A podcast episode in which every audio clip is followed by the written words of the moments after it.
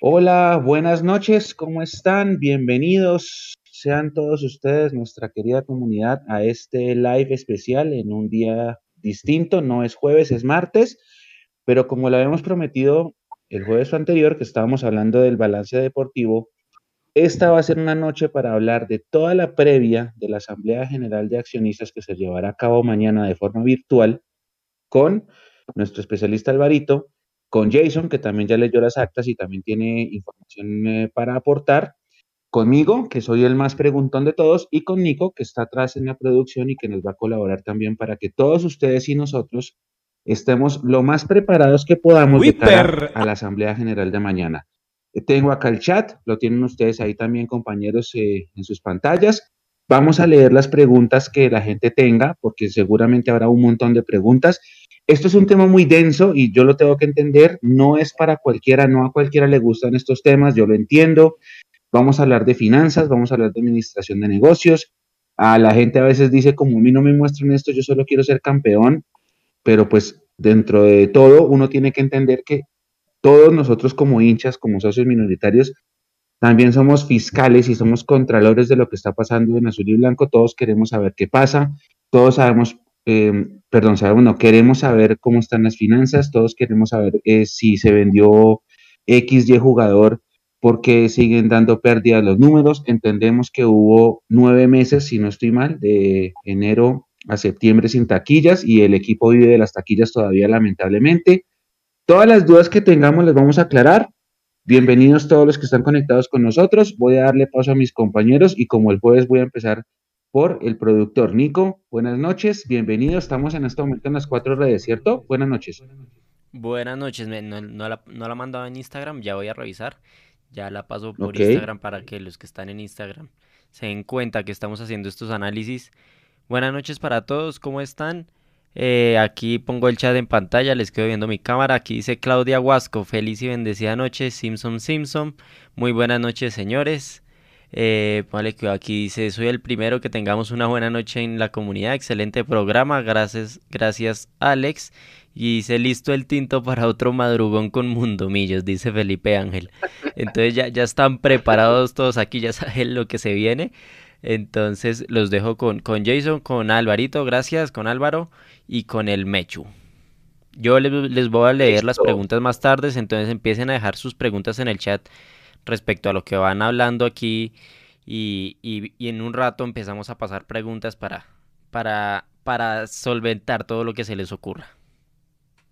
Gracias, Nico. Ya de entrada están preguntando mucho por la salida, la posible salida de Enrique Camacho y de Gustavo Serpa. Ya vamos a profundizar eso porque hay un punto dentro de la el orden del día, que será la elección de junta directiva. Jason Cárdenas, buenas noches, bienvenido a este especial previo asamblea en Mundomillos. Don Luis Gabriel Jiménez, buenas noches, Alvarito, a Nico, a los que se están conectando a, este live, a las diferentes plataformas, en Twitch, en Instagram, en Facebook y obviamente aquí por YouTube, que es donde yo generalmente sigo el chat. Eh, sí, con la expectativa de, tratar de entender estos números, eh, hay que decirlo, evidentemente, como lo decía Mechu, esto no es para todo el mundo y me incluyo. Vamos a tratar de, entender un poco el tema de la actividad económica que ha tenido Millonarios o que tuvo Millonarios durante el año 2021.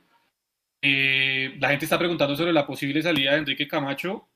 En nuestra página de www.mundomillos.com hay una nota el día de hoy, de hace unos minutos, eh, de un diálogo que tuvo el, señor eh, perdón, Enrique Camacho con el programa El Bar de Caracol por ningún lado mencionó la posibilidad de que se quiera ir, ¿no? Eh, digamos, abiertamente por lo menos no ha manifestado él que se quiera ir. Los que quieran ir a leer la nota lo pueden ir a hacer. Ahí hay algo sobre Daniel Ruiz, sobre cómo va el tema de Andrés Felipe Román, opiniones sobre Álvaro Montero. Es evidente, para adelantarles algo, que Millonarios seguramente a mitad de año va a vender jugadores, porque ya está claro y dicho por el propio presidente que es el nuevo modelo de Millonarios, eso ya está completamente admitido. Entonces, eh, la invitación es que vayan, lean la nota, también está el audio de la entrevista para que eh, tengan contexto general realmente de lo que fue la entrevista y se hagan a una idea de cara a lo que es mañana, obviamente, la asamblea, de las declaraciones previo a esa asamblea de parte del presidente de Millonarios. Sí, es, Jason. Gracias por eso, gracias por, por, por traer ese detalle. Yo tengo una teoría y es que según ese modelo, es muy posible que el equipo después del primer semestre del año pierda muchos grandes jugadores por ese tema de ventas. Y es normal porque es cuando el mercado europeo se pone eh, con más volumen. Entonces, yo sí creo que, que, este semestre es la oportunidad para quedar campeón, o si no, sería como tratar de reestructurar, y con esto le doy pase al varito con las buenas noches. Si no se logra el título en este semestre, pensando en ese escenario de que se puede ir Daniel, se puede ir Román, se puede ir Ginás, se puede ir, bueno, hay más jugadores que podrían salir, eh, como reestructurar ese, ese proceso, esa base, y volver a empezar, como rebarajar. buenas noches, Alvarito, bienvenido a este live. Ah, buenas noches a los compañeros, a Nico, que está ahí haciendo la magia, compañeros de, mesa, nuestros oyentes y televidentes. Eh, sí, bueno, digamos que el de hoy un programa de esos un poquito ladrilludos, eh, sobre todo para, para, para, la audiencia que normalmente nos gusta hablar de la pelotica. Eh, de pronto es un, unos temas que de pronto no son tan, tan, chéveres y a veces es en el momento en que se pierde un poquito como la magia. Pero bueno, son temas que, que yo considero que son muy importantes conocer, eh, entender cómo funciona esto y por qué de pronto pasan algunas cosas.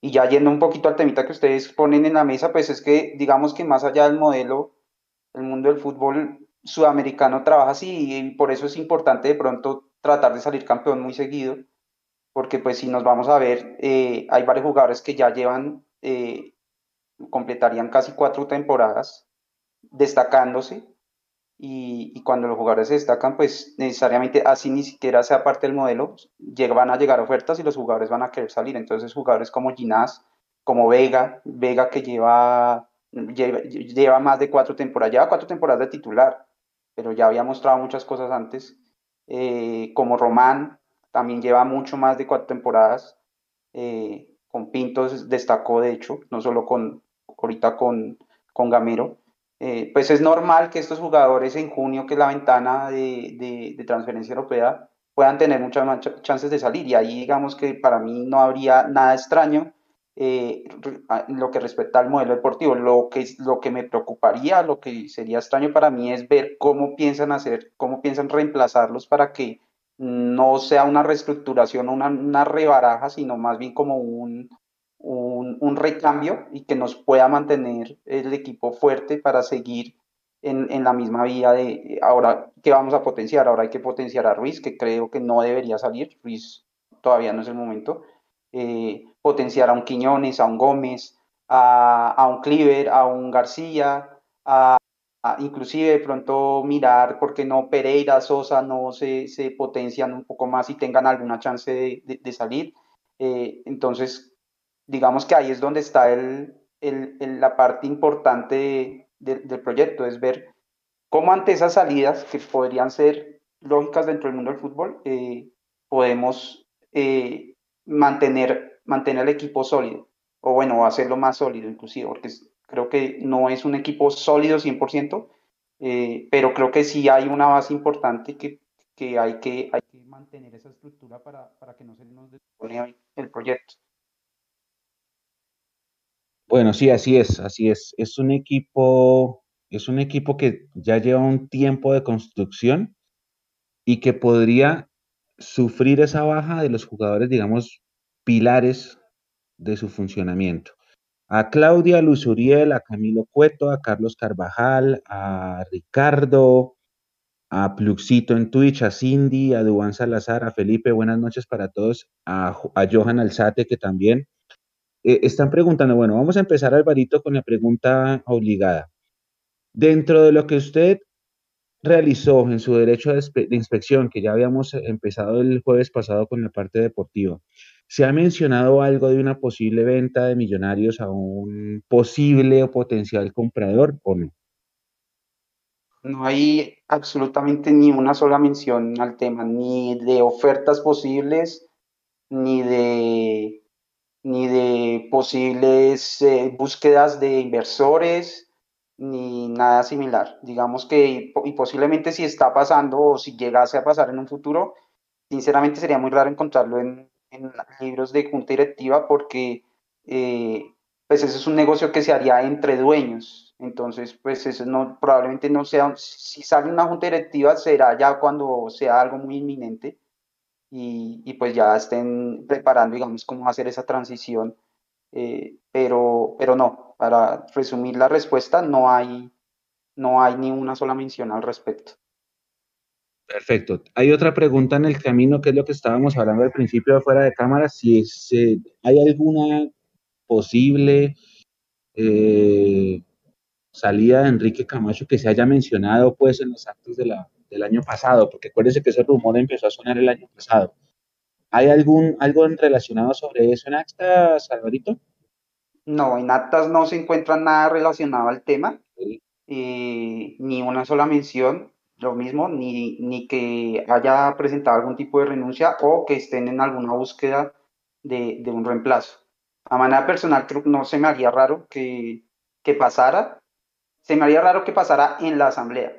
Creo que, que es probable, sí, es más probable que pase después de la asamblea, digamos, se, se cierra ese ciclo y es probable que después pase, no se me haría raro que pasara después porque pues, eh, no se puede negar que Enrique Camacho ya ha tenido un desgaste fuerte en el cargo y es una persona pues que ya tiene una edad eh, considerable y que seguramente en algún momento ya pensarán en, en, en, tomarse un descanso y, yo no, no, se me haría raro que pasara, pero sí se me haría raro que fuera en plena asamblea porque creo que eh, con, con los egos que manejan ahí, eso se sentiría como una, como una victoria para, para sus detractores y no creo que quieran darle esa, esa victoria a la gente que de pronto, eh, a los que hemos considerado que de pronto eh, hubieran podido tener una mejor gestión. Sí, es cierto. Bueno, Alvarito y Jason, vamos a abordar ahora sí el tema administrativo Ustedes me dirán cómo arrancamos, así como arrancamos el tema deportivo jugador por jugador cronológicamente, ¿cómo quieren abordar este esta pequeña previa? ¿Lo vamos a abordar cronológicamente desde las actas de enero o tiene usted alguna otra idea para empezar? Y empezamos a darle. Ustedes mandan. ¿Cómo, cómo empezamos? Manda Alvarito. Hoy sí, hoy sí todo, pues, Sinceramente, yo creo que sería demasiado ladrillo un poquito avanzar cronológicamente. O sea, con cifras exactas y todo, porque al final las cifras las que importan exactas son las que quedaron a final de año. Pues lo que creo que sí podría empezarles a narrar un poquito es cómo, cómo considero yo que se dio, digamos, el, la vida financiera de, de Azul y Blanco en el año. Eh, y de pronto Jason ahí va, me, va, me va indicando o, o me va aportando de pronto eh, esa sensación que le queda después de, que vimos las cifras. ¿Qué cifras se ven normalmente para explicar un poquito? ¿Qué, o, cómo funciona el tema financiero en azul y blanco? Eh, y, bueno, una primera cosa que de pronto vale la pena que tengamos todos en cuenta, eh, y de, tal vez también a manera disclaimer, pues aclaramos, uno, pues son las cifras de, la, de nuevo, son cifras sacadas de las actas y de las, las actas de junta directiva y de los estados financieros que van a ser públicos mañana para todos los socios. Eh, y pues es la verdad que nos presenta Azul y Blanco y sobre esa verdad es que eh, podemos o, podemos entrar a hacer análisis o a, tratar de hacer interpretaciones. Eh, mm, es una verdad que está protegida por ley, es decir, no pueden mentir en teoría sobre esas cifras que ponen ahí. Eh, luego, entonces, eh, si hay alguna regularidad, una cifra que no es, pues sería, sería un, tema grave de ley eh, que puede, puede estar, pero pues no tenemos forma de comprobarlo. Entonces, esa es la verdad que tenemos y es la que vamos a analizar. y lo segundo es, pues, bueno, entrar a ver que finalmente esto es un negocio, esto es una empresa, una, una sociedad anónima y como tal pues tiene, tiene un comportamiento que trata de asegurar su supervivencia eh, pues de manera financiera. Digamos que nosotros entrar a analizar por qué eh, el mayoritario invierte o no invierte, invierte más o invierte menos, pues es un tema, eh, por decirlo así, mm, que es muy subjetivo, porque a la final cada quien invierte la plata como quiere, ¿no? Pero la plata que entra a esta sociedad anónima que es azul y blanco, de la cual muchos somos socios, nosotros tenemos el derecho de saber en qué se invierte, cómo se invierte y que nos rindan cuentas de cómo se gestiona ese dinero. Entonces aquí es donde sí tenemos un derecho y podemos apropiarnos de por qué se hicieron unas inversiones, por qué no se hacen otras, con la plata que genera producto de, de la explotación de la marca, la ficha de los jugadores y el espectáculo como tal, eh, para, para, para poder entender y poder, eh, eh, digamos, de alguna manera exigir que se hagan las cosas de una manera mejor. Entonces, aclarando esas dos cositas, pues, no sé, Jason, no sé si quiera decir algo antes de que empecemos. No, Alvarito, es que me parece importante, antes de que vayamos con todo el tema de, de, pues de, de este tema de números, eh, que sí que puede ser un poco cuadriculado para quienes no entendemos mucho de la materia, eh, yo quiero que hagamos un recorderis, Mecho, usted que tiene mejor memoria en este aspecto, eh, de realmente cómo se dio el tema de la sociedad azul y blanco, ¿no? Porque escuché una barbaridad de parte de César Augusto Londoño, creo que fue al, al, finalizar la semana pasada, en donde él decía que a Millonarios lo había salvado era Amber, ¿sí? que Millonarios existía gracias a Amber, cosa que es medianamente cierto, no sé, pero yo sí quisiera que recordáramos a la gente cómo fue el tema realmente de los socios y por qué existen los socios minoritarios y millonarios. Y, ahí les dejo la pregunta ahí para que la vayamos aclarando porque me la hicieron también por interno, es con el accionar que ha tenido, venido teniendo Blas de Leso y Amber eh, en el tema de millonarios, eh, hay un momento o puede llegar un momento en el que definitivamente los socios minoritarios desaparezcan de la figura eh, azul y blanco o eso por, o sea, por temas legales no se va a poder nunca, nunca se van a poder zafar, digamos, ellos de los socios minoritarios. Bueno, yo, yo voy a responder con lo que tengo entendido. La primera la tengo clarísima, la segunda voy a responder con lo que tengo entendido. Ustedes me corrigen, el marito Y acá hay socios conectados a nuestra transmisión, tanto en YouTube como en Twitch y en Facebook y en Instagram para que nos ayuden también. A Millonarios no lo salva Amber Group, no lo salva Amber Capital, Millonarios lo salva José Roberto Arango, que él se consigue eh, un grupo de socios mayoritarios que ponen cada uno mil millones de pesos para crear la sociedad azul y blanco SA. Esos son los verdaderos salvadores de millonarios porque esa empresa azul y blanco, actualmente administrada por Amber, pero en ese momento no, es la que adquiere la ficha, la marca del antiguo Club Deportivo Los Millonarios y eh, por temas legales obligaba a tener mínimo 3.000 socios. Por eso es que sale una oferta pública de acciones a venta que nosotros compramos, al menos los que estamos acá, y al final 5.072, si no estoy mal, alcanzaron a comprar, pero no, no, los, no todos los 5.000 alcanzaron a legalizar los papeles, porque había otro proceso después de la compra que era legalizar los papeles, creo que fueron como cuatro mil y pico, si no estoy mal, que terminamos siendo socios minoritarios. Después, eso fue en el año 2011. Y en el año 2012, más o menos por la época del amistoso contra el Real Madrid, Amber Capital entra a la figura y compra el 20% de la sociedad. Después, poco a poco, Amber ha venido posicionándose, comprando, comprando, comprando, capitalizando, hasta ser lo que es ahora, que es el eh, accionista mayoritario de la sociedad pero no es Amber Capital el salvador de millonarios y está errado César Augusto Londoño. Es entendible porque Caracol hace parte del grupo Prisa y el grupo Prisa es de Amber y es normal ese tipo de comentarios, pero no, no es cierto. Con respecto a lo segundo, no hay forma de que se puedan librar de los minoritarios. Alvarito, según entiendo, por ley tiene que tener esa figura de mínimo 3.000 socios y por eso pase lo que pase, los minoritarios tenemos que estar en la película Así nuestro voto valga lo mismo que nada. Usted me corrige si estoy equivocado. Sí, es así, es así como lo menciona su merced, y aparte de eso están los estatutos de azul y blanco, que no puede haber ningún mayoritario con más del 95% de las acciones. Entonces siempre va a haber un 5% que va a pertenecer a otro socio.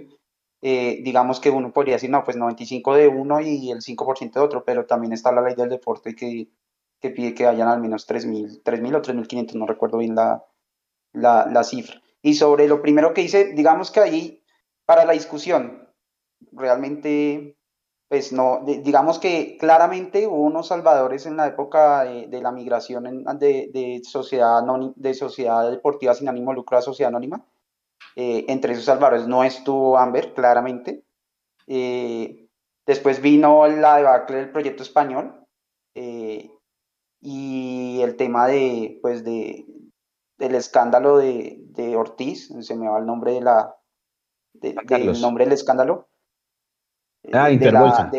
de, Interbolsa y entonces eh, ante ese escándalo, la verdad, por lo que yo vi en las, y lo que supe de las, lo que vi del estado financiero del equipo, para esa época, pues la verdad es que el, eh, no hubiera tomado Amber, Amber o cualquiera, digamos que no es por defender a Amber, sino simplemente Amber tenía una inversión ahí que si no hacían algo, pues la iban a perder porque realmente en ese momento mm, Azulianco hubiera podido quebrar perfectamente lo que, lo que estaban pagando al proyecto español era algo que no, pues que básicamente era impagable para cualquier, eh, por lo menos para Azul y Blanco en ese momento y podría decir que para cualquier equipo en Colombia. Y sinceramente ahí hubo algo raro Ahí hubo un, tema raro que hizo Ortiz eh, metiendo a, a Zulilanco en ese, en ese momento. Entonces, yo sospecho o pensaría que ellos se creen salvadores, y ahí hablo de ellos porque seguro, eh, tal como lo dijo Mechu, César Augusto Londoño se sentirá parte de Amber, son sus jefes.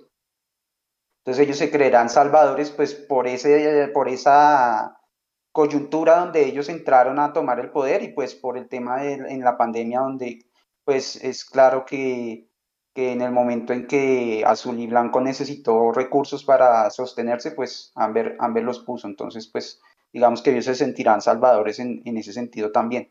Y, seguramente en algún momento no lo dirán y, es parte de lo que es cierto y esto, eh, reconocer cosas no significa apoyarlos, simplemente uno cuando hace una crítica seria tiene que saber eh, decir las cosas buenas y las cosas malas. y si bien esto es lo normal, pues es una normalidad que no siempre tuvimos. Y es que ya vemos el vecino de patio, pues, tiene varias demandas de, laborales, eh, varias de ellas de época de pandemia. Ahorita la última creo que es con un jugador uruguayo que le jugó el año pasado, que vino y les hizo un gol nomás. Y pues en este momento Azul y Blanco no tiene deudas como tal, de por lo menos deudas de referentes a, al tema salarial, al tema de, de personal, de nómina. Entonces, pues ellos se sentirán salvadores por todo eso. Digamos que ahí, y adelantando un poquito el análisis final, y, vamos a ver si, si, todos coinciden, nuestros televidentes y nuestros oyentes, es que eh, con Amber hemos avanzado, es como cuando subimos una escalera y queremos subir de un piso a otro y estábamos en el piso de los equipos casi descendidos, de los equipos casi quebrados, y el, queremos subir al, al piso de los equipos eh, campeones constantes y poderosos, pero entre el medio de los dos hay un descansito, como en las escaleras que siempre hay como un descansito. Entonces, eh, algo así es un símil, donde sí, efectivamente subimos, ya no somos un equipo quebrado ni somos un equipo cercano a ascender, eh, pero estamos como en ese descansito donde necesitamos dar como un paso hacia arriba y, como que nos ha costado, como que no, no sentimos que tenemos la suficiente fortaleza para dar ese paso hacia arriba y llegar a ese piso de, del equipo de época que creo que que merecemos y que, y que, y que deberíamos estar buscando. Así es. Listo, Jason. Respondí a su pregunta. Entonces, listo. Ahora, ¿por dónde arrancamos, Alvarito? Bueno, ¿Qué, qué es, el, primer tema que debemos abordar? Digamos, empecemos por un contexto y, tratando de entender una de las preguntas con las que, con las primeras preguntas que yo tenía, y es que nos habían anunciado eh, que Millonarios iba a dar pérdidas eh, por alrededor de 4 mil millones de pesos, ahorita damos la cifra más exacta. Y entonces quedó la sensación como de pensar, bueno, eh, había un plan quinquenal, este plan quinquenal que muchos lo vimos con poco ambicioso, por decirlo menos, indicaba que si se cumplían ciertas metas, pues se lograba tener eh, equilibrio. Digamos, el plan quinquenal estaba para asegurar, ver de qué, cuáles eran las, las metas que financieramente lograban que el equipo fuera viable. ¿sí? Y entre, si, si lo recordamos, para el 2021 estaba vender a Wilker Fariñez, estaba clasificar a un cuadrangular, creo. Eh, no sé si ustedes me recuerdan o tienen por ahí el dato, Nico, eh, cuáles eran las metas de, de, ese plan quinquenal. sí, ya lo busco que era, era básicamente digamos que esas eran como las más optimistas, que era entrar en un cuadrangular y vender a Wilker Fariñez. Eh, digamos que si uno analizaba esas metas, pues las superamos, que inclusive todo el mundo eh, eh, decía al final, mire, ya vamos hasta cumpliendo las metas del siguiente año. Entonces uno decía, bueno, si vender las metas... Alvarito decía así, vender a Wilker, clasificar mínimo una final obtener cupo a torneo internacional y ya. Esos eran los tres del año pasado. Entonces uno dice, bueno, vender a Wilker, check, clasificar a una final, check, que creo que ni siquiera era una final, sino un cuadrangular final, pero no, no lo recuerdo bien. Ah, una fase final, una fase final, tienes razón, una fase final. Entonces, pasaron cuadrangular, recheck, pasamos a los dos y, incluyendo una final, y clasificamos a torneo internacional, check. Da equilibrio financiero, por lo menos, ¿sí? Entonces, ¿de dónde salen esos cuatro mil? Entonces, pues bueno, ahí hay que entender que este plan se hizo pensando en, una, en, en que íbamos a tener normalidad en 2021, ¿sí? O sea, digamos que eh, cuando se hizo este plan, inclusive no, no, se tenía tan contemplado este tema de, de pandemia. Eh, entonces se, se, esperaba normalidad en 2021 y claro, no, no, no se tuvo, no se tuvo por siete meses, como lo decía Mechu. Entonces, de entrada, pues eso explica mucho el tema de, de por qué, aún teniendo esas metas y superándolas, como, como dijimos el, el, semestre pasado, vendimos también a Chicho, Chicho Arango. O sea, no solamente vendimos a Volker, sino a Chicho. Entonces, eh, de ahí se explica que, digamos, no se hubiera cumplido esa proyección. De hecho, y ya para empezar con un tema más, eh, para poderles narrar un poquito cronológicamente, eh, una de las primeras temas financieros que se analizó a principios de año, a mediados del primer semestre, del primer trimestre, fue justamente ese tema, qué pena, me, va a devolver un poquito a explicarles qué, qué, es lo que se ve en las actas de, de, junta directiva y cómo se maneja este tema financiero. Cada acta de junta directiva trae un análisis financiero de cómo fue el mes anterior, tanto en ingresos como en, en gastos. Entonces ahí dicen, bueno, en el mes pasado, tiendas, nos entró tanto, la, o bueno, más bien dicen, nos entró tanto comparativamente con el mes anterior el ingreso fue tanto, eh, fue, subió tanto por ciento comparativamente con el año anterior, el ingreso subió tanto por ciento o bajó tanto por ciento y eso se vio a que vendimos tanto por ciento en tiendas más o menos, vendimos tanto por ciento en academias, eh, hicimos tantos, eh, tocó pagar tales cosas, ingresó tal plata de tal cosa, de patrocinios, bueno, y hacen un, un, comparativo mes a mes. Por eso, digamos, si bien podríamos presentar unas cifras mes a mes, pues a la final el consolidado al año es, es como el más interesante.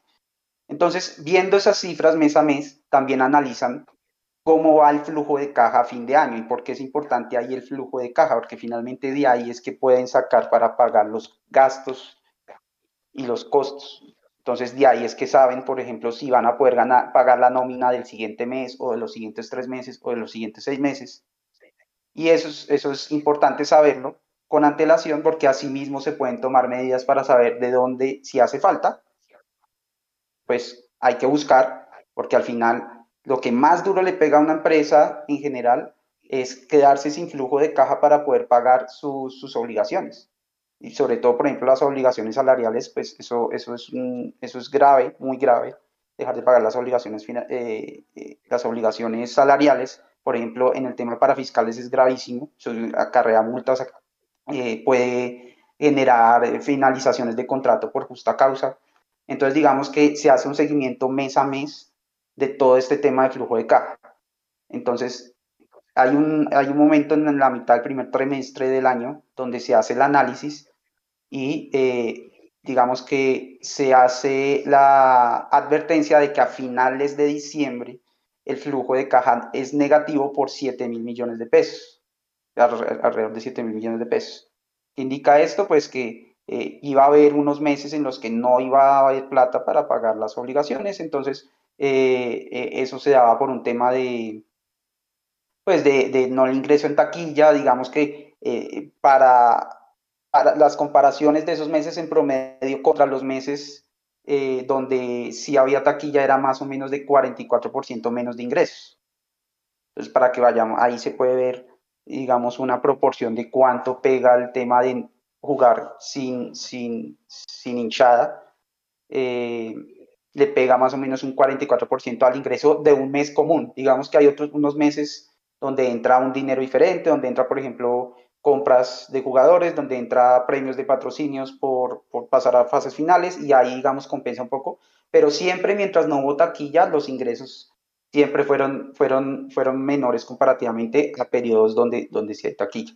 Entonces, eh, en medio de eso, digamos, de esos, eh, de, darse cuenta que pues hay un, un, faltante en taquilla gigante, digamos que ahí es donde surge el tema de, la aprobación en esa junta directiva, que pena, en esa asamblea ordinaria de socios del año pasado, donde se aprobó de nuevo que el, mayorista, el mayoritario pudiera prestar,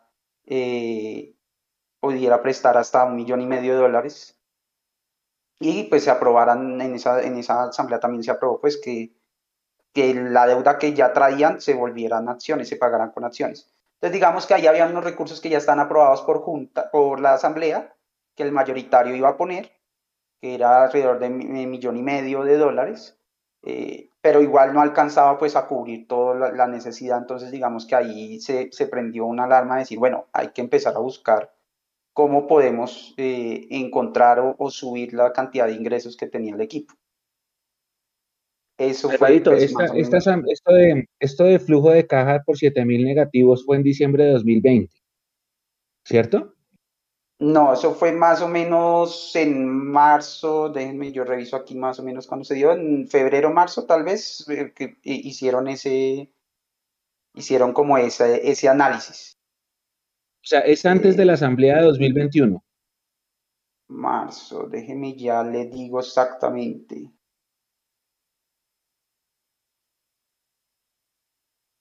Tiene que ser antes de la Asamblea porque por eso lo llevan a aprobación en, la, Asamblea, lo de, la capitalización. Me queda la duda de si es diciembre 2020 o es, o es eh, inicios de 2021.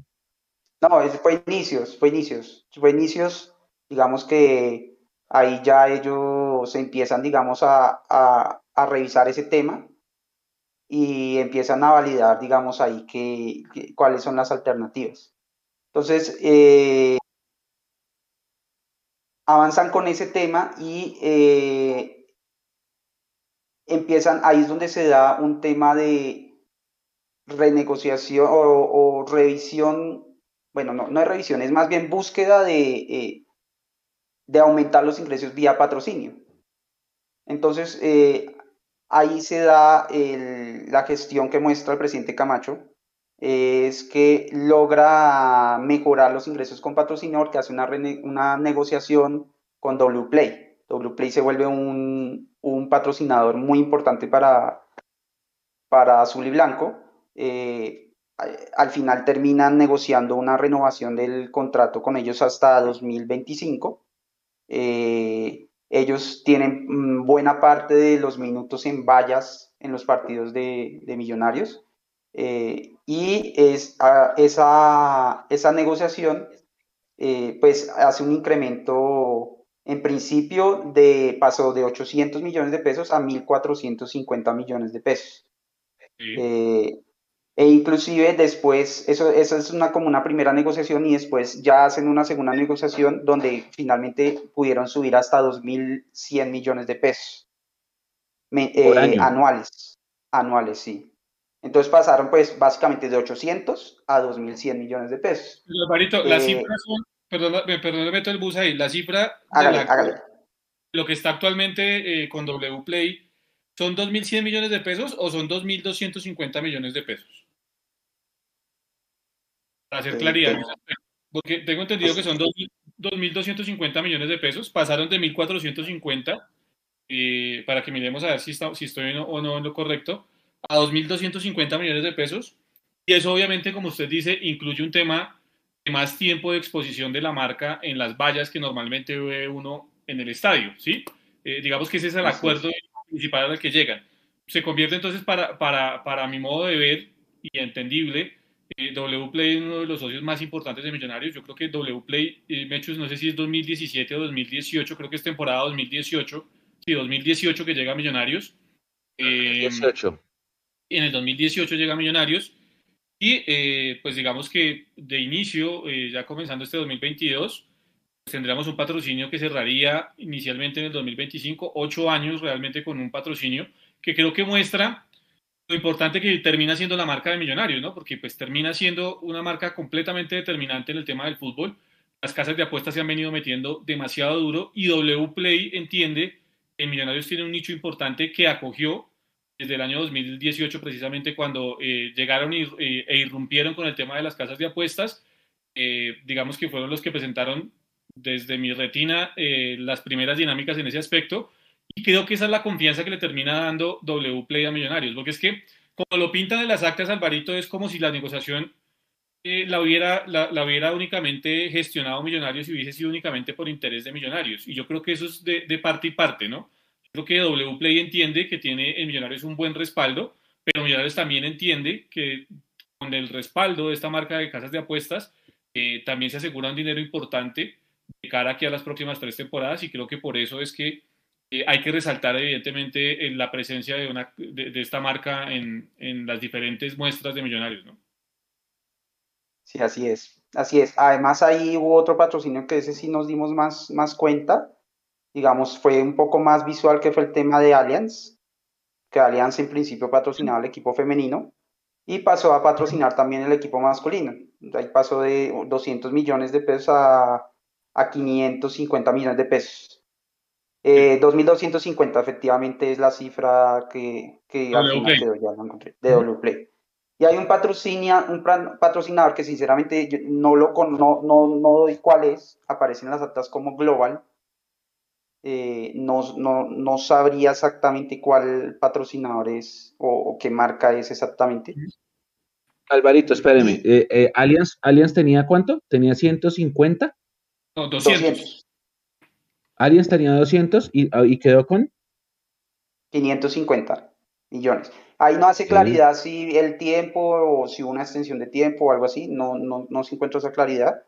Eh, en general, para la mayoría de patrocinadores no, no se encontró la claridad de hasta cuándo van. Ah, bueno, excepto Pepsi, ya hablamos de Pepsi. Eh, ok, sí. Eh, de los demás, pues no se tiene muy clara la fecha de finalización. Yo sé, de pronto están preguntando por Adidas, tampoco no se tiene muy clara, no, no dicen. De hecho, de Adidas no se dice mayor cosa en las actas de 2021. Eh, pero volviendo a este tema de, de, ese momento coyuntural en el que arrancan eh, notando una, un faltante en caja, eh, se logra hacer ese, esos dos, esas tres, digamos, esos tres acuerdos con Global que pasa de 800 millones a 1.300 millones, Allianz de 200 a 550 y WPlay de 1.450 a 2.250. Eh, esto pues obviamente hace que se empiece a reducir ese déficit en caja y digamos que se empiece también a, a, a solventar un poquito el tema de, de, ese, de ese inconveniente que, que fueron viendo. Aclarando que ese inconveniente lo veían, digamos, en un futuro no tan cercano, o sea, no era que estuviéramos al, a borde de no poder pagar, sino veían que a, si a final de año se les iba a presentar ese inconveniente, y eso es lo importante, y creo que claramente es el, el objetivo de esta reunión de junta directiva, es poder previsualizar todo este tema financiero para poder eh, empezar a hacer los movimientos que, que se consideren necesarios. Se, se, escribe global como global normal, sí. Sí, ya le digo exactamente Global Sport. Global Sports. ¿Qué tiene? ¿Cuánto? Regáleme las cifras otra vez, porfa. ¿Qué pasa eh, de? Pasa de. Uy, espérenme que se me perdieron acá. Global Sport, ese pasa. A ver, a ver, yo le ayudo al De 800 a 1300. 800 a 1300, sí, señor millones. No sé si Global, bueno, hay que buscar, no sé si Global, ¿tendrá Global Sports que ver con, con lo de los, los, lo que se pone acá para medir el rendimiento de los jugadores? ¿Será que es eso o no? No, es que... que no, este, la yo, verdad no. No sé, la verdad no, no yo, yo entiendo que es mmm, gestión y desarrollo acá. plataformas de consumo, eh, integramos deportes y marcas, modelos de, trabajo aplicado al patrocinio. Es lo que encuentro yo acá como Global Sports, pero no sé si será el mismo. Solo, o sea, Alvarito, ¿es solo Global Sports o ese Sports lleva eh, el GS también ahí? La verdad, no, o sea, lo tengo notado como Global Sport, pero puede ser un tema como, ah, bueno, hay dos disclaimers que se me ha pasado a dar. Uno, pues lo que les dije la vez pasada, uno va y trata de anotar todo lo más exacto posible y lo más claramente posible, pero pues es una carrera contra el tiempo y de pronto hay cositas que se pueden pasar. Y dos, eh, el análisis que hacemos, pues yo por lo menos no soy contador financiero, puede que estemos algo, nos cometamos alguna, alguna equivocación. Eh, he tratado de entender un poco el tema y trato de no equivocarme, pero a todos esos contadores financieros que nos acompañan y si nos quieren hacer claridad de eso, sería de mucha ayuda. Eh, Caro Bellogil, a quien mando un saludo, no, nos ayuda mucho en el grupo de sus hinchas a entender esto y pues ella nos ha asesorado también en, en muchos, muchos conceptos de los, que, de los que pronto podemos darles hoy. Alvarito, es que, es que a, Caro la vi conectada. A Caro la vi conectada. Ese aliado, Mechu, eh, del cual habla, pues del tema de, de Global Ah, los de las vallas, los de las vallas, ya, ya están explicando acá. Es un tema de vallas, de vallas fijas, de vallas LED, de tapetes 3D, eh, y básicamente son pues, los que manejan este tema. Yo creo que mm, en medio de tanta dinámica que ha tenido el tema comercial en, los últimos años en el fútbol, pues ellos le apuestan a este tema de las vallas eh, publicitarias y creo que va por ahí, ¿no? Y creo que es un, digamos, no, es nada menospreciable la suma, 1.300 millones de pesos al año, yo creo que es una suma importante para Millonarios, teniendo en cuenta eh, pues que es un nuevo mecanismo, si se quiere, algo muy nuevo de, una década o menos eh, acá en Colombia, creo que bueno, en, ese aspecto se han movido de buena manera y han encontrado también pues el respaldo. Yo creo que si la, si la gente o las em, diferentes empresas, y esto hay que decirlo, terminan o deciden por quedarse en Millonarios, es primero porque han encontrado de un modo u otro cierto feeling con quienes están haciendo negocios, en este caso Millonarios, y segundo porque han encontrado que la marca Millonarios evidentemente les representa eh, una retribución importante a esa confianza que han depositado en Millonarios, ¿no? Que era lo que hablábamos un poco la vez pasada, Alvarito, del tema del círculo virtuoso que debe existir. Porque cada vez que llegue un patrocinador al club, ese patrocinador tiene que sentir el respaldo del club, pero no solo desde la parte administrativa, sino también sentirlo desde el acompañamiento del hincha y por eso también es importante que el club determine ciertos parámetros para vincular al hincha cosa que eh, esa visualización que le pueda dar el hincha a, cada una de las estrategias de Millonarios termine por traerle más dinero, más patrocinios y por, eh, y por posicionarlo de mejor manera en el fútbol. ¿no? Listo, ahora tengo una pregunta. Ah, ya, está Juanse conectado. Juanse, cuando quiera, pídame cambio y, se une a la charla. Tengo una pregunta. Si Global Sports le paga Millonarios por estas vallas y una empresa, entiéndase no sé, eh, qué sé yo, helados mantecón, lo que sea, quiere pautar. La publicidad de helados mantecón que va a salir en las vallas alrededor de la cancha, esa le entra a Global Sports o le entra a Millonarios. Siempre he tenido esa duda, o le entra a Di Mayor, o le entra a Win. No sé, no sé cómo funciona, porque he visto medios que pautan mucho en esas pantallas y no sé, a no sé realmente uno con quién tendría que hablar para eso, porque me han preguntado empresarios como, oiga, ¿Y yo dónde puedo poner mi marca? Y yo no sé, no sé responder. ¿Alguno de ustedes sabe esa respuesta?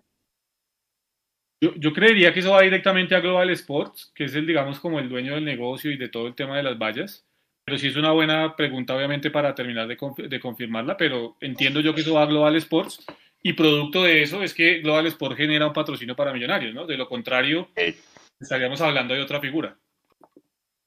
De hecho, con las buenas noches, muchachos, perdón ahí, Alvarito, esas empresas le dan la oportunidad a usted de usar como esos fondos verdes, ¿se ha visto? Para que varias empresas, dependiendo del país a donde se va a broadcastear el partido, se vea la publicidad. Entonces, por eso cuando usted ve partidos de otros países, dice, pero porque se ve a Bianca, porque se ven marcas colombianas, ellos le ponen a usted la pantalla verde y dependiendo de la audiencia a donde salga el partido, le sale esa publicidad. O sea, es como la nueva moda, pues, de, pautar en este tipo de cosas. Entonces yo creo que esta gente recibe la plata y dependiendo de qué tanto se retransmite en los países, pues así mismo pagan. Pero eso, esa tecnología que usted dice, Juanse, creo que todavía no se ve acá. ¿Sí? ¿Seguro? Porque así me lo contaron. En las transmisiones internacionales, por ejemplo, de la Selección Colombia, sí lo hemos visto, Nico. Eh, por ejemplo, el partido de Lima, yo recuerdo el partido de Lima, Colombia-Perú. Eh, voy a decir la marca. está lleno de pauta colombiana. los invitamos a pautar pero, por ejemplo, pinturas Tito Pavón aparecía en, en, las vallas de, del Nacional de Lima. Entonces ya es una, digamos, es una constante, sobre todo, como lo dice Juanse, en el tema de las transmisiones internacionales. Y, pues bueno, bien que Millonarios se esté vinculando a ese tema también, ¿no? Es que de hecho vea que todos los partidos de la liga se están pasando por RCN Internacional, que de alguna manera pues ahí están, ahí es donde uno de los tantos que está retransmitiendo estos derechos de televisión internacional que el dueño de la América creo que fue el que vendió por allá eso y al final esa plata se embolata. pero de alguna manera yo creo que esas empresas lo que hacen es eso, como que centralizan todas las pautas y de ahí pues dependiendo de la audiencia como que disparan. Habría que ver lo que dice Nico, si esa, si esa tecnología ya está acá, pero yo creo que esta es la que le entrega cierta plata de la gente que quiera pautar en los partidos. Que de hecho es, esas empresas, ese Global Sports, ¿se acuerdan alguna vez, Mechu? Que pusimos cuánto le cuesta a Millos el tema del estadio, las vallas publicitarias hay que pagarlas. Pues esta empresa seguramente tendrá que pagarle al líder de poder usar ese espacio para pautar y seguramente pues cobrándole a las, a las empresas que pautan, pues ahí recuperará la inversión, pero habrá que ver, habrá que ver, yo creo que ahí es un tema que queda por explorar. Dele, sigan muchachos. Ah, hay un tema... chat dice, buenas noches, pero Global entró en liquidación por temas de pandemia. Ah, bueno. Y eso dice acá, se vio en los estados financieros un deterioro en la cartera, porque es un dinero no recuperable. Eso lo dice Caro, que Alvarito ya había saludado, que es eh, muy activa eh, como, como socia minoritaria y que gracias, Caro, por estar conectada con nosotros. Y, que también Ahí sí toca que, nos expliquen. Y también hizo exactamente. Ahí toca que nos expliquen. Que no conectamos a Caro para que nos explique también un poco, que creo que sería hacer un buen ejercicio con ella para que ella nos explique un poco también de eso que, ese derecho de inspección que ella ayudó a hacer y que de hecho pues conectó con Alvarito para que nos explique un poco, no sé Nico si se pueda, para, para, ver si podemos conectar ahí a Caro y que nos, que nos ayude también un poco para tener un poco más de claridad, muchachos, al respecto de, las cifras, ¿no? Que hablen realmente los que saben del tema de cifras para dejar más claridad al respecto. Me quedó la duda de lo que dijo Juanse. Entonces, si las vallas entran al estadio, porque las vallas entran al estadio, eh, si el partido es de noche, las empiezan a meter desde las tres y media, cuatro de la mañana del día del partido y van y montan todo el, todo el ensamblaje de las vallas hacia alrededor y cuando se acaba el partido se va todo el mundo y el último que sale del estadio soy yo y yo me doy cuenta que la gente de las vallas ingresa a eso de las 2, 3 de la mañana a recoger. Entonces desarman y llegan con camiones y recogen. O sea que la, empresa de las vallas es la que le paga al líder por eso, no es Millonarios. O es Millonarios y, es parte del patrocinio. ese es un buen pues es una buena pregunta. eso, no es tan acta ese detalle, Alvarito. Digamos que ahí hay un tema que lo mencionan, digamos, indirectamente, pero que podría dar algunas luces y es que ellos mencionan cuando, cuando hablan de la negociación con WPlay que eh, el modelo de negocio cambia y que ahora la negociación se, se hace de manera directa. más o menos estoy parafraseando lo que dice el acto. Eh, y, pues, y eh, parte, ahí negocian parte de la exposición de WPlay en vallas, es, es, digamos, la contraprestación que se da al aumento del patrocinio. Luego, entonces, eh, habría que, eso da luces de que en algún momento era así como ustedes mencionan, que el, el, tema de las vallas se, se, negociaba a través de un tercero eh, y que en algún punto el, el, modelo cambió y ya se negocia directamente con azul y blanco. Entonces, pero no, no, no, no explica finalmente cómo, con, con, con, certeza cómo sería ese, ese, ese negocio ahí, digamos, con el tema de las vallas. Quedaría como la duda. Ok. Bueno. Listo, sigamos, Alvarito. ¿Qué más habría entonces, de este? Quiero hacer, digamos, ah. una, una salvedad o una corrección eh, porque digamos que estoy, estoy, la, historia no, digamos, me salté como una, una olita ahí en la historia y es que realmente, digamos, al principio, cuando les decía que el déficit al principio que ellos notaron, eh, digamos, a principio de año, eh, era de alrededor de 3 mil millones de pesos. Este, este déficit, digamos que claro, para saber que a final de año me va a hacer plata, yo tengo que hacer unas proyecciones de qué plata me va a entrar. Entonces, dentro de esas proyecciones, en principio, eh, eh, de esas proyecciones que hacían al principio de año, daban de que iba a haber cierta normalidad en algún punto del año, iban a tener unos ingresos y que les, iba a hacer falta esos 3 mil millones. Y ahí es donde, eh, con el tema del, del, patrocinio y un primer, una primera parte del préstamo de las del ESO, que fueron 750 mil dólares, pueden llegar hasta hasta abril, donde eh, ya el déficit encaja en ese, en ese momento, en un escenario de normalidad, daba de 680 millones de pesos. O sea, pasaron de 3 mil a, a proyectar un déficit de 680, pero asumiendo normalidad.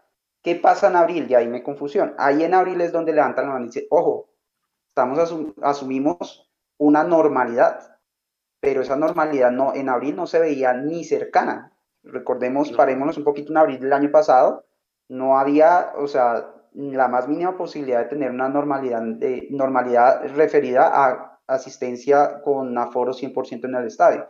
Entonces ahí ellos hacen unas proyecciones, eh, unas proyecciones donde, donde dicen, bueno, eh, hagamos un escenario mixto donde vamos a tener cierta normalidad a partir del segundo semestre del año y un escenario ácido donde definitivamente en el año no va a haber público y actualizan esas proyecciones en base a, eh, eh, con base a eso para eh, validar cuál sería el comportamiento al final del flujo de caja. Ahí es donde sí les da, en cualquiera de los dos escenarios, con normalidad después de mitad de año o sin normalidad, entre 6.800 y 7.500 millones en déficit en caja.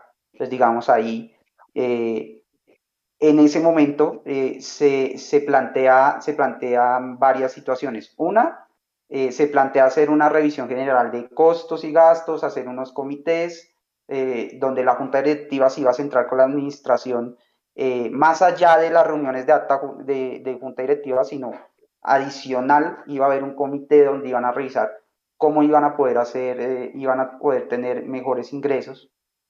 Eh, y, se planteaba hacer un escenario, una simulación de ingresos normales, es decir, una simulación de cómo sería un año eh, de financiero de azul y blanco eh, sin pandemia. Y de esa manera ver la realidad de, de, viabilidad del, de azul y blanco. Es decir, listo, ok, estamos perdiendo plata porque no tenemos los ingresos que, normales, eh, estamos en pandemia, no sé qué, pero este equipo funcionaría si estuviéramos sin pandemia. ¿Es viable económicamente? Fue como la pregunta que quedó en esa, en esa junta. Y eh, fue la simulación que, que, hicieron, que se ve en junio, en junio de 2019, se ve un poco de esa, de esa simulación. Em, y eh, esa simulación les indica que en, permítanme reviso acá rápidamente. Bueno, ahí hablan, digamos, en junio ya se ve que obviamente el tema de, de haber clasificado a la final eh, nos permitió tener más ingresos por vía premios de patrocinios. La verdad, yo traté de hacer el cálculo y el cruce de un año, de un mes con otro para mirar cuánto fuese subida en premios, pero la información no estaba muy clara porque en algunos lados aparecía como ingreso del año hasta, digamos, hasta mayo el ingreso de patrocinios y en otro lado sí salía el ingreso mensual exacto.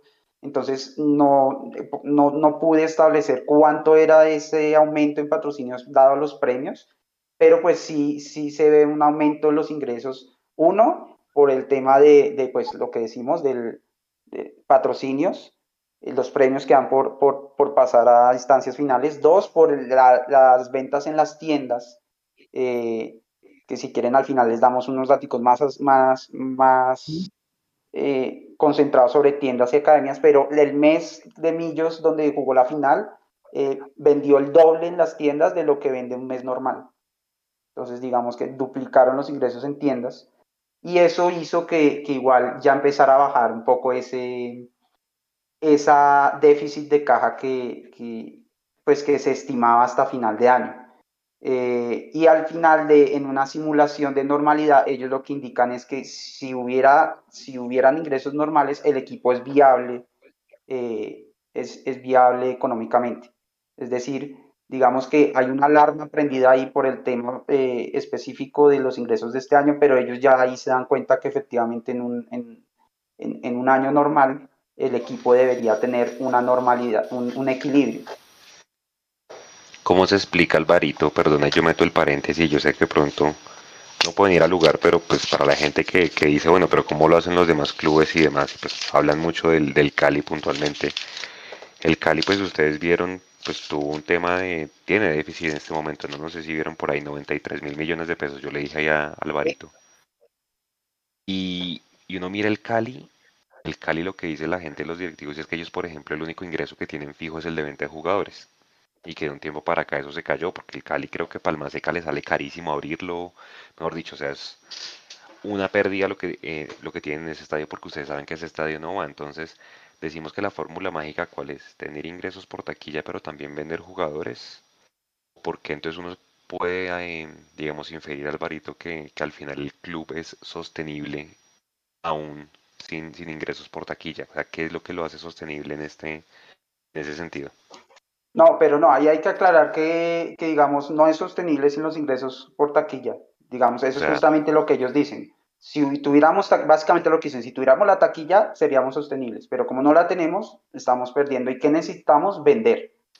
O sea, necesitamos ingresos para, para completar a fin de año. Y eso, mire que yo les estoy hablando que eso sea más o menos en mayo, junio. Eh, y de ahí, digamos, sale el tema de, algo que ayuda un poco a, este tema de financiero, es la venta del Chicho Arango. Eh, esa venta del Chicho Arango, pues... Un, respiro. Sumado pues a la venta de Wilker Fariñas, que se concretó en junio, digamos que para, para ello, ellos, digamos, dentro de los dentro de las primeras previsiones que tenían, pues como no era un hecho cierto, digamos, ellos lo pusieron en el plan quinquenal Supongo que a nivel, digamos, de, de, negocios se sabía que iba a pasar, pero a nivel financiero no, no lo tenían, digamos, estipulado en las cifras. Entonces ya desde a partir de junio y aparte de eso, pues con el aumento en, premios por, por haber llegado a la final, con el aumento en... Y ya, ya hemos escuchado a Camacho antes decir que el mejor negocio financiero de un equipo, entre comillas, digamos, en el corto es llegar a la final, pero no ser campeón, ¿no? porque así se evita pagar premios a los jugadores, entonces eh, queda más plata, pero el problema es que no hubo taquilla tampoco, entonces ahí no le aplicaba mucho eso. Sin embargo, pues sí subieron otros ingresos y ahí ya empieza ese tema del déficit de final de caja, empieza a mermar, empieza a bajar, eh, empieza a bajar. Eh, ahí está el tema de la Florida Cup. La Florida Cup... Entonces recibió por eso. Es una invitación donde pues fue todo pago, todo tiquetes, estadía, todo, todo pago. Y había un premio posible por asistencia de 50 mil dólares. No es claro si sí se, recibió, yo diría que sí, porque la asistencia en ambos partidos de los hinchas de Millos fue, fue masiva. Eh, entonces, eh, pues yo, yo tuve la oportunidad de estar allá en el estadio y la verdad es que fue, fue muy, fue muy, muy bonito ver tanta gente que venía de, de, muchas partes de Estados Unidos para ver el partido y yo pensaría que, que ese premio se logró. 50 mil dólares, pues de pronto no, no, suena mucho, pero pues eh, es un premio que... Alvarito, el, premio, el premio era por, por asistencia de público al estadio, ¿sí? No, no se dice cuánta gente.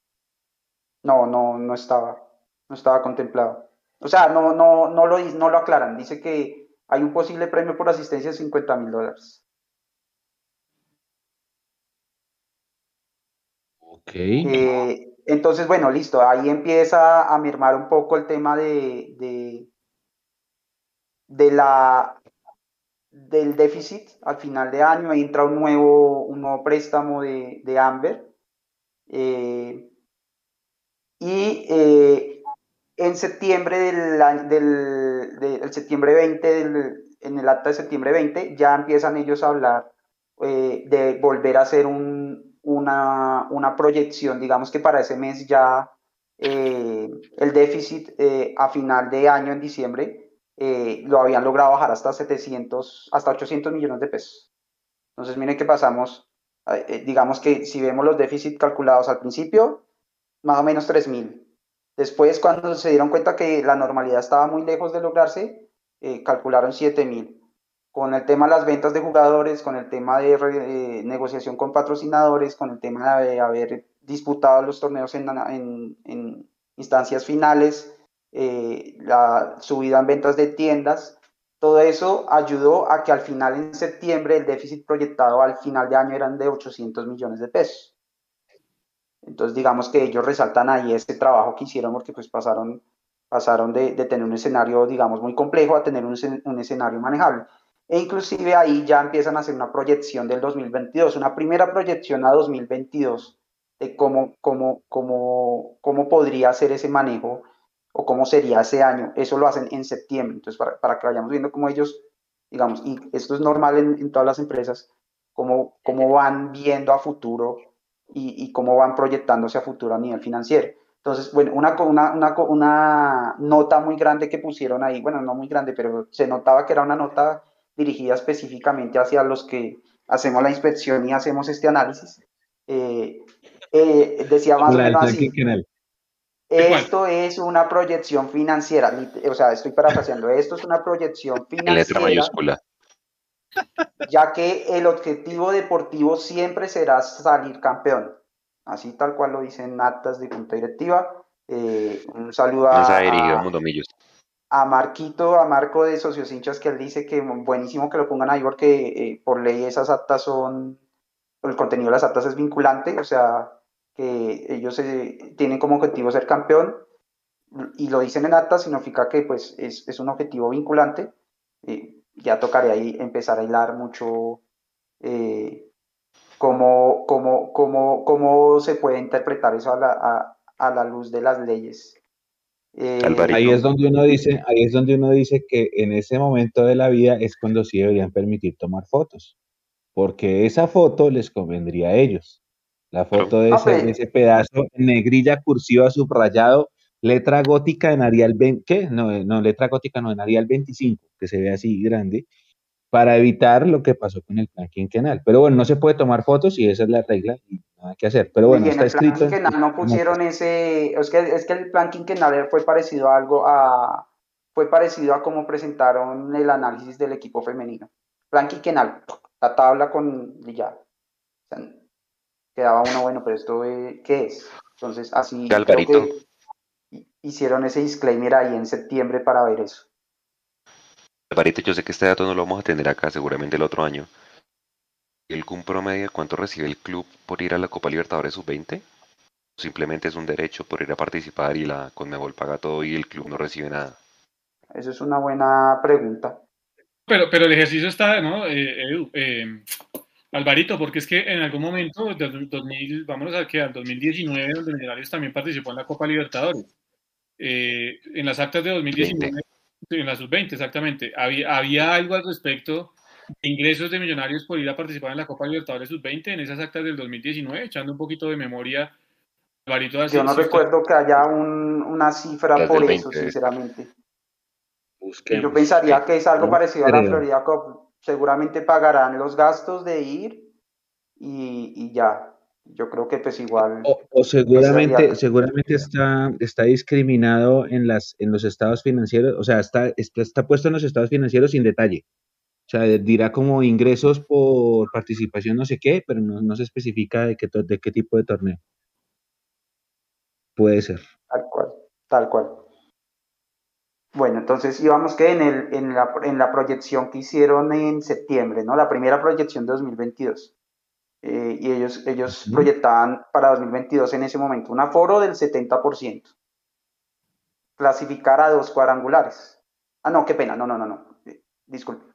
Estos, digamos, eh, digamos las, las certezas que, con la que arman la proyección. Entonces, un aforo del 70%, un torneo que fuera compuesto de dos cuadrangulares. Recuerden que a nivel financiero, y eso es un tema que hemos, eh, eh, que eh, se ha criticado inclusive por mucha gente, ponen a nivel financiero, evalúan qué es mejor, dos cuadrangulares o jugar playoff, o jugar un torneo largo. Y a nivel financiero, digamos, le apuntan a jugar dos cuadrangulares porque pues eso les, les genera más ingresos. Entonces, esa es una motivación muy fuerte para mantener el sistema de torneo, inclusive a costa de tener cosas tan bizarras como que el torneo del junio, el torneo de mitad de primer semestre del 2022 acaba un domingo y al siguiente domingo ya estaba jugando la primera fecha del segundo torneo. Entonces, sí. Eh, ellos, digamos, en esa proyección, aforo 70%, jugar dos cuadrangulares, eh, proyectaron pues el aumento del patrocinio de Play, un detallito que se me ha pasado, eh, sobre esa negociación de Play se pidió, se hizo un anticipo, no del total, pero sí de una parte de lo, del contrato, y con ese anticipo fue que pudieron también darle manejo a, a todo el tema de flujo de caja que les mencionaba. Eh, Está, bueno, digamos que está el ingreso por los derechos deportivos que va a tener eh, durante este año de Wilker Fariñez y, y del Chicho Arango. Está, ellos proyectaron ahí la compra de, de Ruiz y proyectaron un presupuesto para, para préstamos y, y, y renovaciones de 1.400 millones. En, repito, septiembre de 2022, qué pena, septiembre de 2021 Ah, bueno, y una última, proyectaron que el campeonato femenino durara cuatro meses. Entonces, con esas proyecciones, digamos, ellos ahí cogen, bueno, listo, con esas proyecciones armamos y, sabemos que en, el, cada mes vamos a recibir X por patrocinios, X por, por tiendas, X por academias, X por taquilla, y vamos a, vamos a tener unos, unos gastos de X por salarios, X por ta, ta, ta, y hacen sus proyecciones y dicen, bueno, pero para esas proyecciones vamos a asumir tres escenarios. El primero, no clasificar ni a, ningún cuadrangular ni a ningún torneo internacional. Entonces, ese es el escenario uno, el, escenario, el primer escenario. El segundo escenario, decimos, bueno, vamos a clasificar en, el primer semestre, vamos a vender 500 mil dólares en, jugadores y vamos a ir a una fase de Sudamericana. Segundo escenario. Tercer escenario es clasificar a los dos torneos ir a eh, vender un millón en, en, jugadores y una ronda de Suramericana. Recuerden que estábamos en septiembre, entonces no, pues ellos no, no tenían forma, en ese momento no sabían que íbamos a ir a Libertadores, entonces digamos que proyectaban mínimo ir a Sudamericana. Entonces esos eran los tres escenarios, digamos que vamos de uno muy malo a uno, digamos, que debería ser el mínimo malo eh, deportivo, pues para ellos es como el, mínimo el, el, el mejorcito a nivel financiero. En esos escenarios, en el, peor escenario de todos, la pérdida daría 8.698 millones de pesos. O sea, que Millonarios no clasifica a, a cuadrangulares en un año y no juegue torneos internacionales es perder 8.700 millones de pesos que solo clasifique a un torneo y vaya y venda 500 mil dólares en jugadores y vaya a, una, a la primera fase sudamericana, le representa una pérdida de 3.800 millones de pesos. Pero si logra clasificar a las dos fases cuadrangulares, vende un millón de dólares en ventas y va a una ronda sudamericana, ya el, equipo daría una ganancia de 850 millones de pesos. Es una proyección muy interesante. ¿Por qué?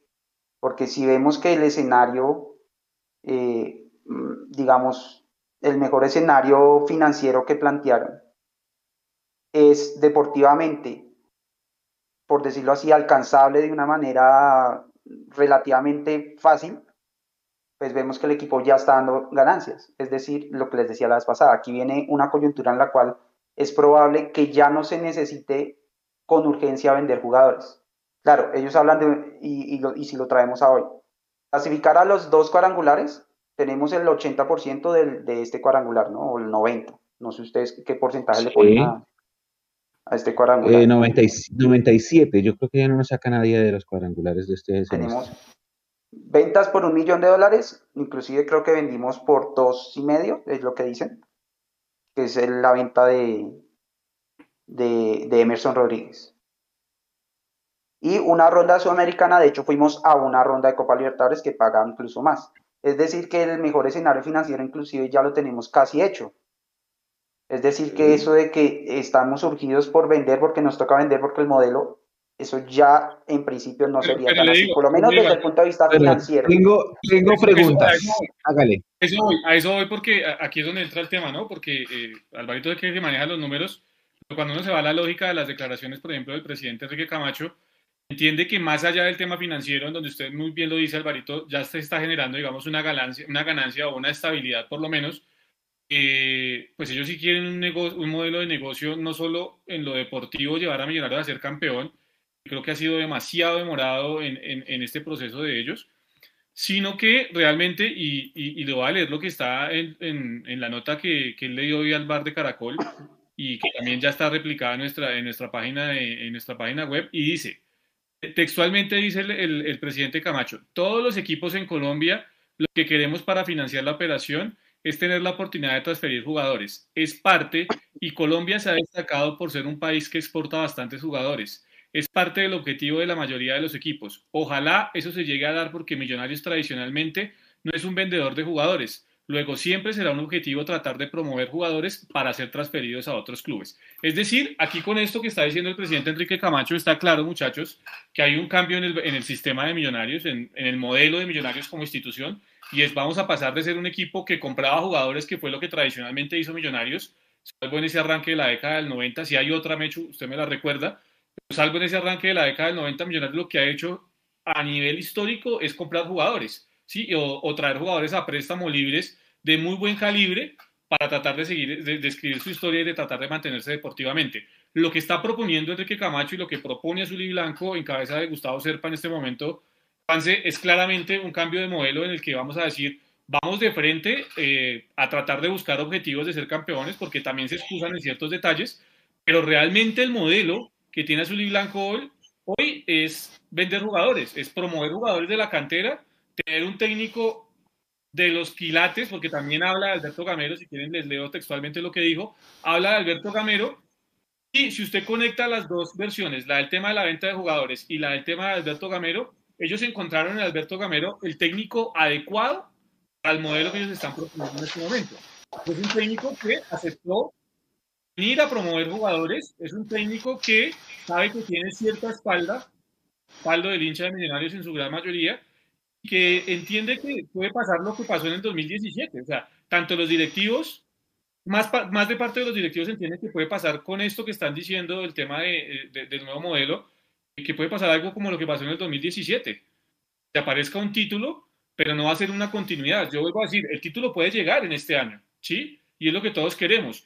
Pero con este modelo que está teniendo Millonarios hoy, más allá del tema de los números que están saneados y que pueden estar dando ganancia, deportivamente esto se va a poder mantener. Millonarios va a ser campeón constantemente y por el producto de ser campeón va a poder asistir a las Copas Libertadoras de los años. Esa es la gran pregunta que nos tenemos que hacer en este momento, según las declaraciones del propio, del propio presidente de Millonarios. Es decir, hay un cambio de modelo absoluto, vamos a promover jugadores, vamos a vender. Los títulos, sí, los estamos buscando, pero hay una serie de factores que a veces impiden que los títulos lleguen. Es decir, los títulos llegan, llegarán por el trabajo del propio Gamero, pero no es propiamente una política de azul y blanco, por más que ellos digan que sí, que quieren ser campeones. Pues claro, yo creo que todo el mundo cuando llega a una institución o quiere ser el mejor o quiere ser campeón, dependiendo de dónde llegue. Pero mm, no es una política real que ellos digan, sí, es que vamos a armar un equipo para, para ser campeones. Es que cuando uno escucha ya las palabras de ellos, y las compara con los estados financieros, entiende realmente para dónde van, ¿no? Y, y, nos vamos a tener que someter a muchas cosas desde que estén ellos eh, al poder de millonarios. Hacer vender al que sea, o sea, a la MLS y más con dólar a 4000, independientemente de dónde se vayan y sin saber que van a regresar en año y medio. Aquí estoy viendo yo. Yo no estoy diciendo que vaya a volver, pero Emerson Rivaldo Rodríguez, cinco partidos ha jugado el Inter de Miami, ha jugado 15 minutos cinco partidos. Ah, el proyecto es vender a donde sea, a China, a la MLS, donde sea, y así tengan que regresar en seis meses, un año, que no tuvieron continuidad en el exterior. O sea, yo creo que el proyecto es vender, buscar flujo, buscar ingreso por donde sea, más allá de formarlo, de buscar posición internacional, de buscar venta futura, etcétera, etcétera, etcétera, ¿no? Claro, es que lo mejor que le pudo haber pasado a y Blanco fue Alberto Gamero. Por eso yo insisto y lo he venido diciendo desde que estaba en Brasil, que ustedes se burlaron de mí, que yo soy gamerista 100% y yo espero que él se quede aquí muchos años. ¿Por qué? Porque Alberto Gamero es el técnico que Millonarios le sirve, tanto deportivamente por la forma como juega el equipo, que tendrá sus matices altos, sus matices bajos, que eso lo discutiremos después, pero también por el hecho de que él es el técnico que se adapta mejor a la idea administrativa de la sociedad, que es lo que estamos analizando acá y, acierta Jason. El objetivo es, vamos a proyectar nuestra cantera, que gracias a Dios es una gran cantera. Y también hay que alabar el trabajo del profe Edgar y de todos los directores técnicos de las divisiones menores, porque sacan jugadores muy buenos para ponerlos a jugar en el primer equipo, para mostrarlos y para venderlos, porque financieramente la sociedad necesita, la sociedad ya entendió, al menos ellos ya entendieron, que con lo mal que está el peso colombiano no se puede depender de la taquilla se tiene que depender de ganar en USD o en EUR. Ganar en USD o en EUR es vender jugadores, que es lo que ya pasó con Emerson, lo que pasó con Arango, lo que pasó con Fariñez. Eh, posiblemente si se da lo que está sonando del rumor de Daniel Ruiz, lo de, bueno, comienza a ir libre, no aplica, si se va a Ginás, Vega, lo que sea. Eh, y ese es el objetivo financiero de la institución, de tener solvencia financiera. Ya después, ¿qué es lo que siempre hemos dicho nosotros? Usted coge una moneda y tiene un caricellazo, tan, cara o sello. Si por alguna cosa de la vida, con este equipo que estamos proyectando, le sacaron grandes jugadores y venderlos, porque así es, así es como se tiene que sustentar el tercer mundo del fútbol. Eh, si se nos da la cosa y quedamos campeones, como en 2017, bienvenido sea. Pero el objetivo primordial, y lo explicó perfecto Jason pues, por esa entrevista que está en mundomillos.com, el objetivo primordial es que ya se dieron cuenta. Un equipo no puede depender de la taquilla.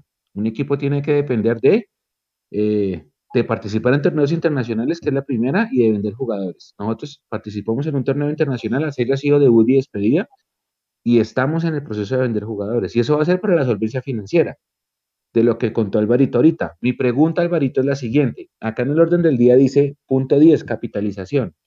Capitalización, según esa proyección que usted acaba de decir, no es necesaria porque el equipo, así como vamos, ojo a mis manos, entre comillas, vamos a dar ganancia. En, o sea, es decir, en el programa de, hoy, dentro de un año, vamos a ver estados financieros positivos, según esa proyección, insisto.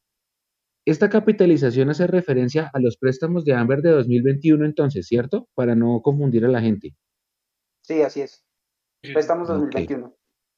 Entonces, eh, esos préstamos se hicieron sobre la base de que se iba a, se iban a, a, iban a ser capitalizables al siguiente año. O sea, si tuviéramos con qué pagar en teoría, eh, pues ya se acordó de que eso, eso iba a ser capitalizable este año. Entonces, digamos, lo, lo que se espera es que eh, en el 2022 no haya más préstamos de hambre, porque en teoría no, no se necesitarían si se da un escenario de normalidad como el que proyectaron.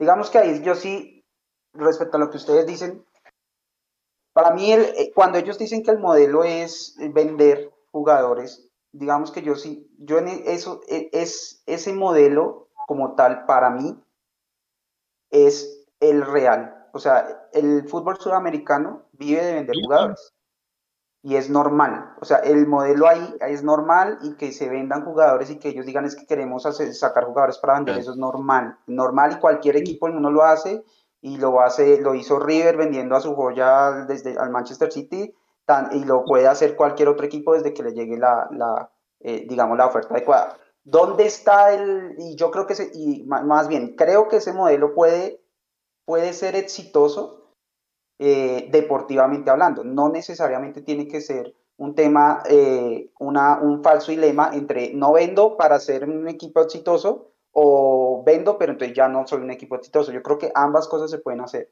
Y esa es el, la medida del éxito y de la gestión deportiva.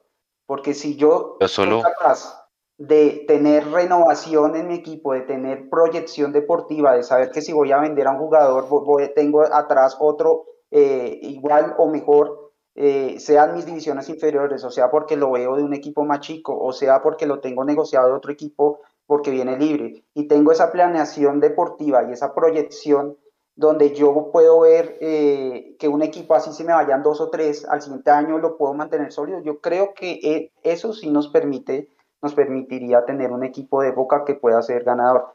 Para mí, los títulos no pueden ser objetivos, porque cuando el título es objetivo se logra y se acabó el proyecto. Para mí los títulos son consecuencia, consecuencia del trabajo que se haga. Si se hace un buen trabajo, los títulos van a llegar. Pues, puede que no llegue, digamos, llegue uno en un año y al siguiente año no, al siguiente año llegan dos o tres, pero si se mantiene un trabajo estable. Uy, Alvarito, no me la deje picando porque vamos a. No me la deje picando porque van a llegar. Calienta y Miremos, miremos eh, River, aunque River maneja muchísimo más presupuesto, pero ¿cuántos No, pero es que no me traiga River. Uy, no. Es que vean, estos años. ¿Ustedes pueden decir Un, un, jugador de River que haya durado toda la época de Gallardo? No, no, no, no pero es que vean. Con ocho años armando casi que... en ocho años han armado seis equipos diferentes. se puede decir que Armani, que llegó después, lo ha mantenido. Pero estuvo Barbero, ¿no? Barbero es parte importantísima de, selección. A ver, vamos a poner el caso porque es que aquí tenemos un caso. Uy, no. Se, arma, se arma.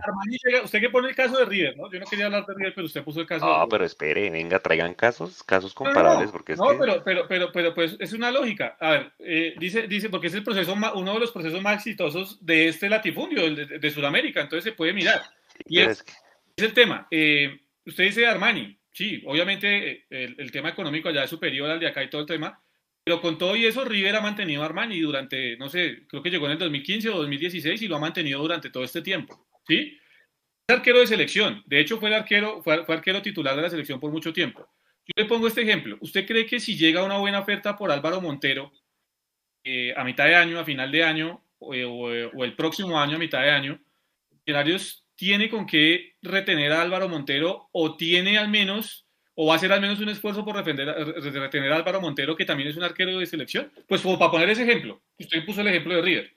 No, ¿por qué? Porque allá también entienden, que allá también entienden, en River entienden también que tiene que haber un proyecto con gente de experiencia y que hay, y que hay situaciones puntuales en las que no, se, en las que no le pueden apostar a, a dejar ese, ese tema descubierto y por eso mantuvieron a Poncio durante tanto tiempo apostaron por traer a Enzo Pérez, por eso mantienen a, Armani, por eso Milton Casco no se ha ido, por eso hay muchas situaciones que River ha manejado para tratar de mantener una columna, la idea de, Gallardo, ¿sí? O sea, hay jugadores que sí se han mantenido. ¿Cuántos jugadores, aparte de Macalister Silva, se han mantenido en Millonarios por, tiempo? O sea, no porque eh, aparecieron como en algún momento como le tocó a Ginás o como le tocó. No, ¿cuántos jugadores en Millonarios aparte de Macalister Silva? No recuerdo ninguno. Porque estamos hablando de que ya Ginás, Vega y de que ya se van a salir. Pero es que digamos que ahí tampoco se han ido, digamos, es, que ese es el punto, porque es que tampoco, tampoco es que se hayan ido muchos porque los hayamos vendido, porque como el mismo Camacho le dice, Millonarios no es un equipo muy vendedor. Vamos a ir libres, que es peor. Álvaro, exacto es que ese es el punto. El problema no es vender como tal, el problema es qué hacemos con lo, con lo que no vendemos y qué hacemos cuando vendemos y a quién traemos. Ahí es el punto. El problema no es vender, ese es mi punto. El problema no es vender, el problema es qué hacemos cuando no podemos vender o qué hacemos cuando vendimos y que nos queda un hueco. Ahí es donde, donde, donde se ve la falencia. Porque es que, porque es que, bueno, usted tiene razón con Armani, o sea, cuando llevaron a Armani, pero llevaron a reemplazar a Barovero, o sea, vendieron a Barovero a México y ¿qué hicieron? Buscaron un reemplazo de Quilates. Y aquí en algún momento vendimos a Fariñez a Francia y nos trajeron a Cristian Vargas. Exactamente, ese es el punto. El problema no fue haber vendido a Fariñez, aunque Fariñez se vendió muy barato, la verdad, pero bueno.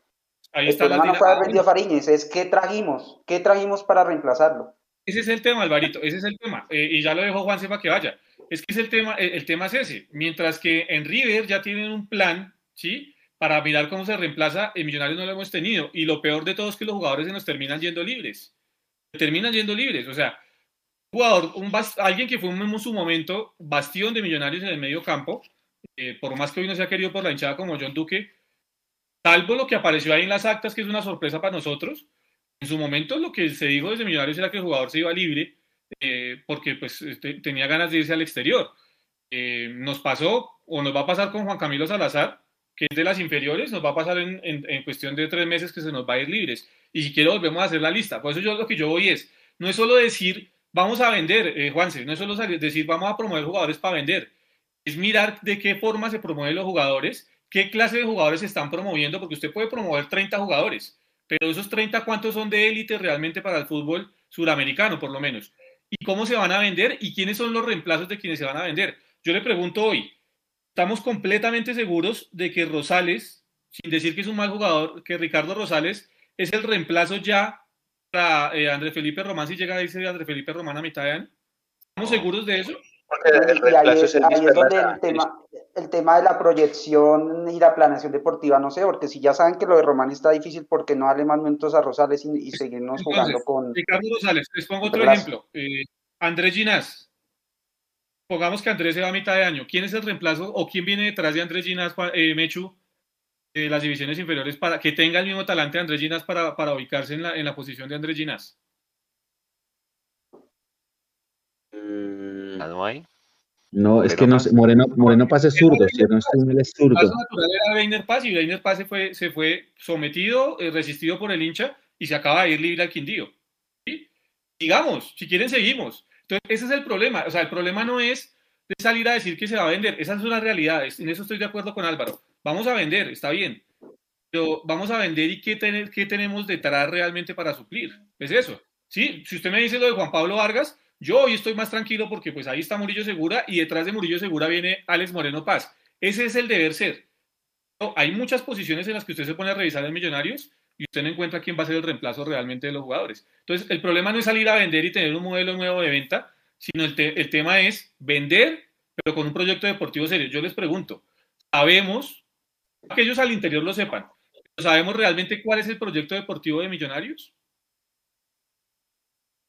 Ese digamos fue una de las de, otra de las grandes de las grandes digamos búsquedas que con las que llegué a la inspección es decir bueno listo nos presentaron un modelo financiero nos presentan un modelo financiero en eh, proyecciones todo el tema financiero y está muy bien pero bueno ¿por qué nunca nos presentan un, plan deportivo unas metas deportivas más allá de ser campeón todo el tiempo a, a, todo lo que se ve porque eso también es un pajazo mental eh, claro, uno siempre que compite va a querer salir campeón, pero eh, a la hora de, evaluar un, plan deportivo, poner esa meta es de una vez poner la meta del fracaso, porque difícilmente un equipo en el mundo gana todo lo que juega, pero sí decir, bueno, vamos a ganar tantos títulos en tanto periodo de tiempo, vamos a apuntarle a, tener tantos resultados en tanto periodo de tiempo. Algo así no se encuentra o nunca lo he visto en una, en una acta de junta de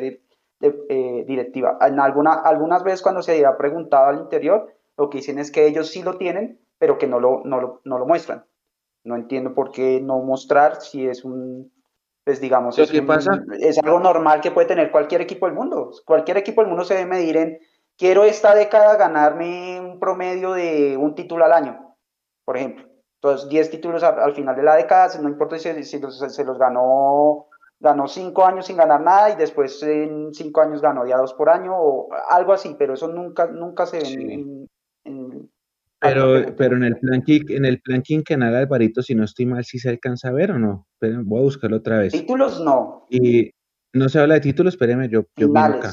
jugar finales. Sí, sí, sí. El proyecto deportivo, Juanse, no puede ir ligado solo al tema de los títulos, ¿no? El proyecto deportivo tiene que venir con incluido el tema del fútbol base, tema de cómo, de cómo, de cuál realmente, ya que habla eh, el mismo Enrique Camacho de que ya hay una identidad de juego en Millonarios, cuál es realmente la identidad de juego, cuáles son, digamos, o, cuál es la infraestructura que tiene el equipo para que esa identidad de juego o esa idea de juego que le quieren dar al club se pueda llevar a cabo, cuál, eh, cómo está el tema del, del de, de los videoanalistas, cómo está el tema del departamento médico, todo eso hace parte una integración del tema deportivo, porque es que lo deportivo no se puede desligar de lo demás. ¿sí? Eso no es que el cuerpo médico va por aquí, eh, el fútbol base va por aquí, y entonces nosotros tenemos un, un, tema deportivo para el, profesional. No, incluido, porque estamos hablando ahora también y, le, añadimos una nueva arista.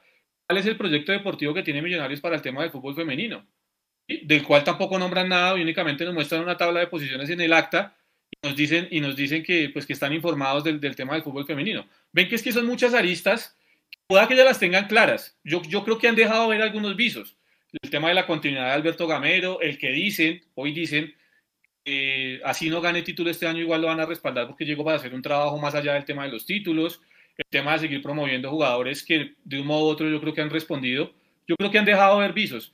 Pero, ¿cuál es el misterio en dejar de conocer realmente el, el, modelo deportivo que tiene Millonarios para todos hablar en la misma sintonía? ¿O es que usted no conoce a qué, a qué le apuesta la Masía? ¿O usted no conoce a qué le apuesta el plan deportivo del PSG? ¿Usted conoce realmente a grandes rasgos a qué le apuestan los, los clubes con sus proyectos deportivos?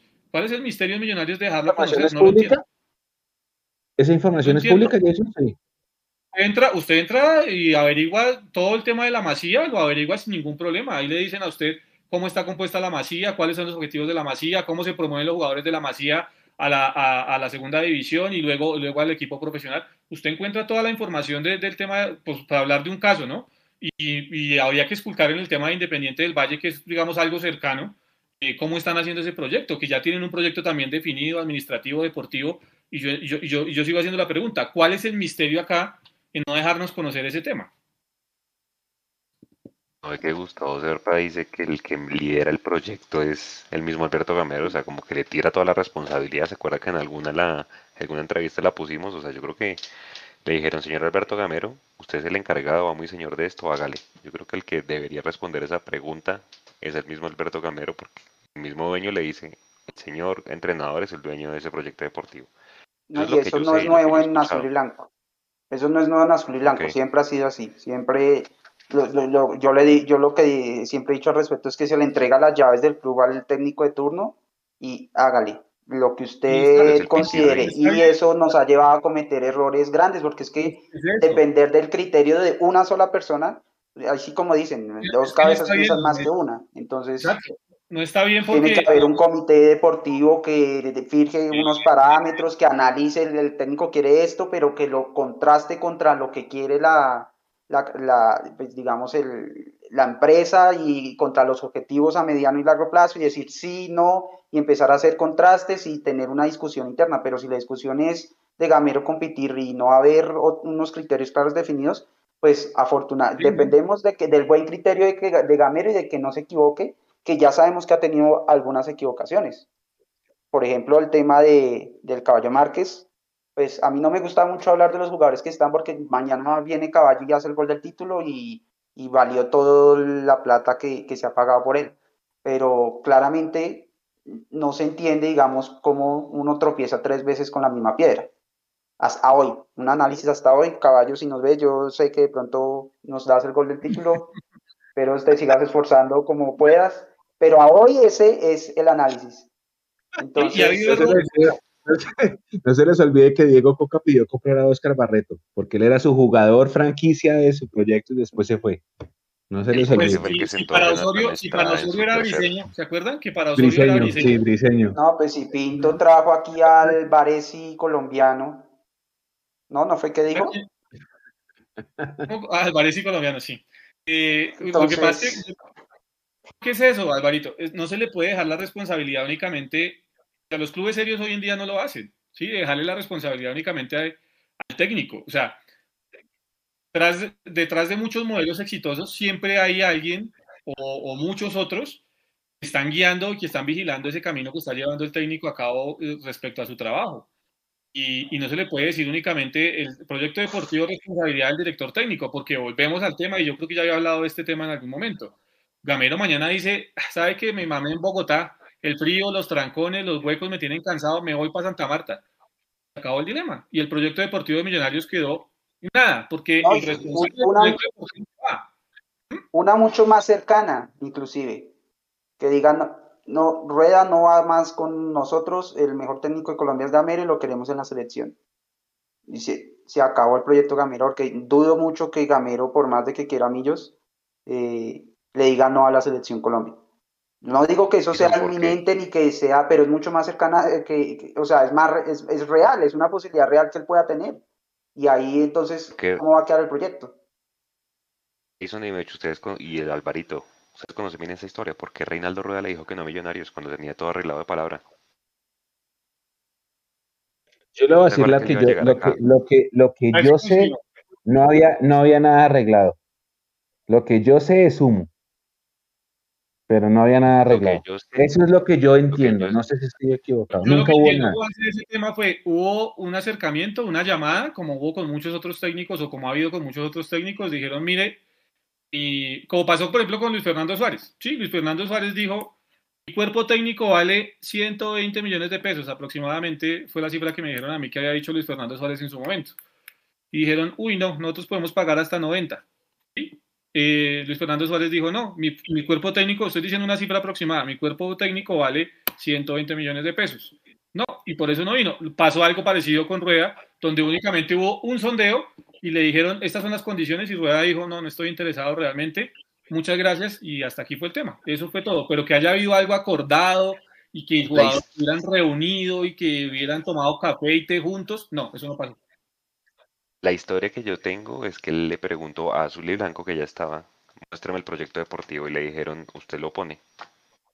cuando él lo llama de Nacional, le muestran el proyecto cinco años, ganar la Copa Libertadores, etcétera, etcétera, etcétera, etcétera, y pues por eso termina ya. esa es la historia y la versión que yo tengo, que él preguntó por proyecto deportivo y no había. Imagínense. Es que yo siento, yo siento que más allá, más allá de, lo que ya es obvio, que es vamos a promocionar jugadores, los vamos a poner a jugar en el primer equipo y los vamos a vender para vivir de esto y no de las taquillas, ese es el proyecto deportivo que está escrito al menos. ¿Sí? Y yo insisto, puedo estar equivocado, eh, como dice Jason, como dice Alvarito, puede ser que allá adentro haya otra visión que no está en las actas, yo siento que es así, yo siento que es, vamos a potenciar nuestro fútbol base, nosotros ya no vamos para andar comprando, el fútbol ha cambiado, eh, antes Millonarios iba, compraba lo mejor de los equipos chicos, lo ponían a jugar y ganaba, ahora los equipos chicos ya se dieron cuenta que esto es una mina de oro, entonces le, le dicen a Millonarios, ¿a usted quiere este jugador?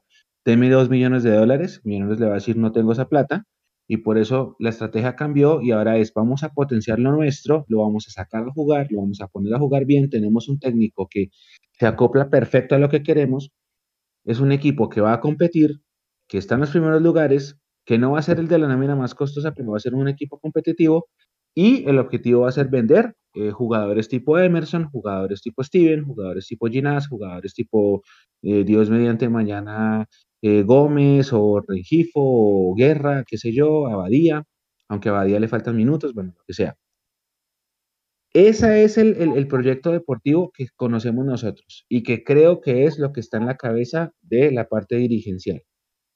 Por eso yo insisto, si por alguna cosa de la vida la moneda cae por el lado que nos conviene y somos campeones, bienvenido sea, pero no es el objetivo, no está bueno, es que, el, populismo está instalado, ¿no? Usted llega a cualquier parte, a cualquier equipo grande y usted va a decir, eh, bueno, Jason Cárdenas, bienvenido a, no sé, el Medellín. Entonces Jason va a decir, el objetivo de cualquier equipo es ser campeón. Entonces vamos a pelear por el título y no sé qué. Después Juan Sebastián Gómez, bienvenido al Deportivo Cali. Entonces Juan se, eh, ve, ve, buenas tardes para todos. El objetivo siempre será ser campeón. Ve, vamos. Eso es populismo.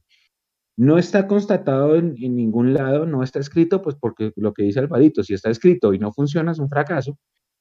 Eh, pero es, es, más una frase populista. Yo creo que el proyecto deportivo nuestro es ese, es potenciar, sacar jugadores, que jugadores buenos tenemos. Tenemos un técnico que pone a jugarlos muy bien, que tiene un estilo de juego ya definido, que hace que los equipos jueguen de memoria en cuanto a su funcionamiento y que el objetivo va a ser ese, va a ser es sacar para vender. ¿Por qué? Porque así, ah, y es lo que explicaba Alberto hace un rato, esto es una sociedad, es una empresa y la empresa no vive de amor, la empresa vive de plata. La empresa necesita recibir dinero. ¿Y cómo se recibe dinero? Vendiendo jugadores y participando en torneos internacionales. Esto ya está inventado. Eso es lo que yo creo. Y por eso creo que no vayan a haber eh, apuestas grandes por, por, por, por planteles de lujo, porque eso que hacía el Club Deportivo Los Millonarios en otra época ya no se puede hacer, justamente porque los equipos chicos se dieron cuenta que el mejor jugador, por ser millonario, se lo venden duro. Y Nacional y Junior lo pueden pagar duro, Millonarios no puede pagarlo duro. Esa es la explicación y ese es el proyecto deportivo que yo veo. Eh, ya, si después se atraviesa un título en el camino, súper bien, vamos todos a la 93 a llenarnos de maicena y todo bien. Pero por ahora va a ser eso, va a ser buscar la sostenibilidad, financiera y administrativa de la sociedad a punta de eso. Y al menos el punto positivo de esta noche para mí, aunque todavía nos falta mucho tema, Alvarito, es que ya se dieron cuenta que el equipo no puede vivir de taquillas. Ya se dieron cuenta en azul y blanco que los ingresos económicos tienen que venir de otras fuentes independientemente de las taquillas. Eso genera un impacto negativo porque al mismo tiempo ya se da cuenta que la relación con el hincha se puede romper. Porque si usted se da cuenta que usted puede eh, solventar su sociedad a punta de vender jugadores y no importa la taquilla, el estadio puede estar vacío y mientras su, plan esté elaborado con base en recibir ingresos por otras fuentes, no va a pasar nada. Sí, esa es la dualidad que tengo yo. Eh, ustedes van a, van a comentar ahí, se pegan un tiro en un pie, Mechu, si, si, llegan a pensar así, porque es que todos esos ingresos eh, diferentes de la taquilla eh, se potencian con eh, la hinchada, o sea, romper la relación con la hinchada es perder la oportunidad de potenciar todos los otros ingresos, desde las tiendas, las academias, los mismos patrocinadores, porque es que el patrocinio que busca, que su marca sea exhibida, que se vea en, en, muchos lados, que prenda televisores, que ponga sonar radios, que la gente compre la camiseta para que se, se vean las calles. Y eso se logra es teniendo a la hinchada ahí cerquita. Yo siempre lo he dicho, no hay equipo poderoso del mundo, y para que no nos comparemos de pronto con Europa, no hay equipo poderoso del continente que no tenga una hinchada gigante detrás, ninguno. No hay, o nombre un equipo poderoso del continente que gane, que, genere mucho dinero y tenga una hinchada, no tenga hinchada detrás. Entonces, eh, si ellos piensan así, si ellos piensan así, eh, se están metiendo un tiro en un pie, porque ahora estamos hablando de llegar a equilibrio, ¿no? Y se supone que por la lógica financiera de una sociedad anónima, eh, no es buscar el equilibrio, el equilibrio es en una sociedad sin ánimo de lucro, donde usted si le llega ganancias, entonces se las gasta, las reinvierte full y mantiene equilibrio. No, aquí en teoría tienen que buscar ganancia. Y aquí la ganancia, el equilibrio lo están logrando con simplemente pasar a, final, a finales de, de, del FPC y ir a primera ronda de Copa Libertadores y vender un, uno o dos jugadores. Y ahí tienen equilibrio. Pero si ellos quieren empezar a ganar dinero, que es lo que supuestamente, para eso supuestamente están acá, entonces tienen que subir la apuesta y subir la apuesta es ganar títulos o, pelearlos en finales, es clasificar a torneos internacionales y no entrar y salir, es empezar a pasar rondas, es ya no vender uno o dos jugadores en uno o dos millones de dólares, es venderlos en tres, cuatro, cinco millones de dólares. Esa, esa, es la, esa es la única forma en la que de verdad van a poder ver ganancias y se supone que ellos están aquí para generar esas ganancias. Entonces ahí es donde le queda uno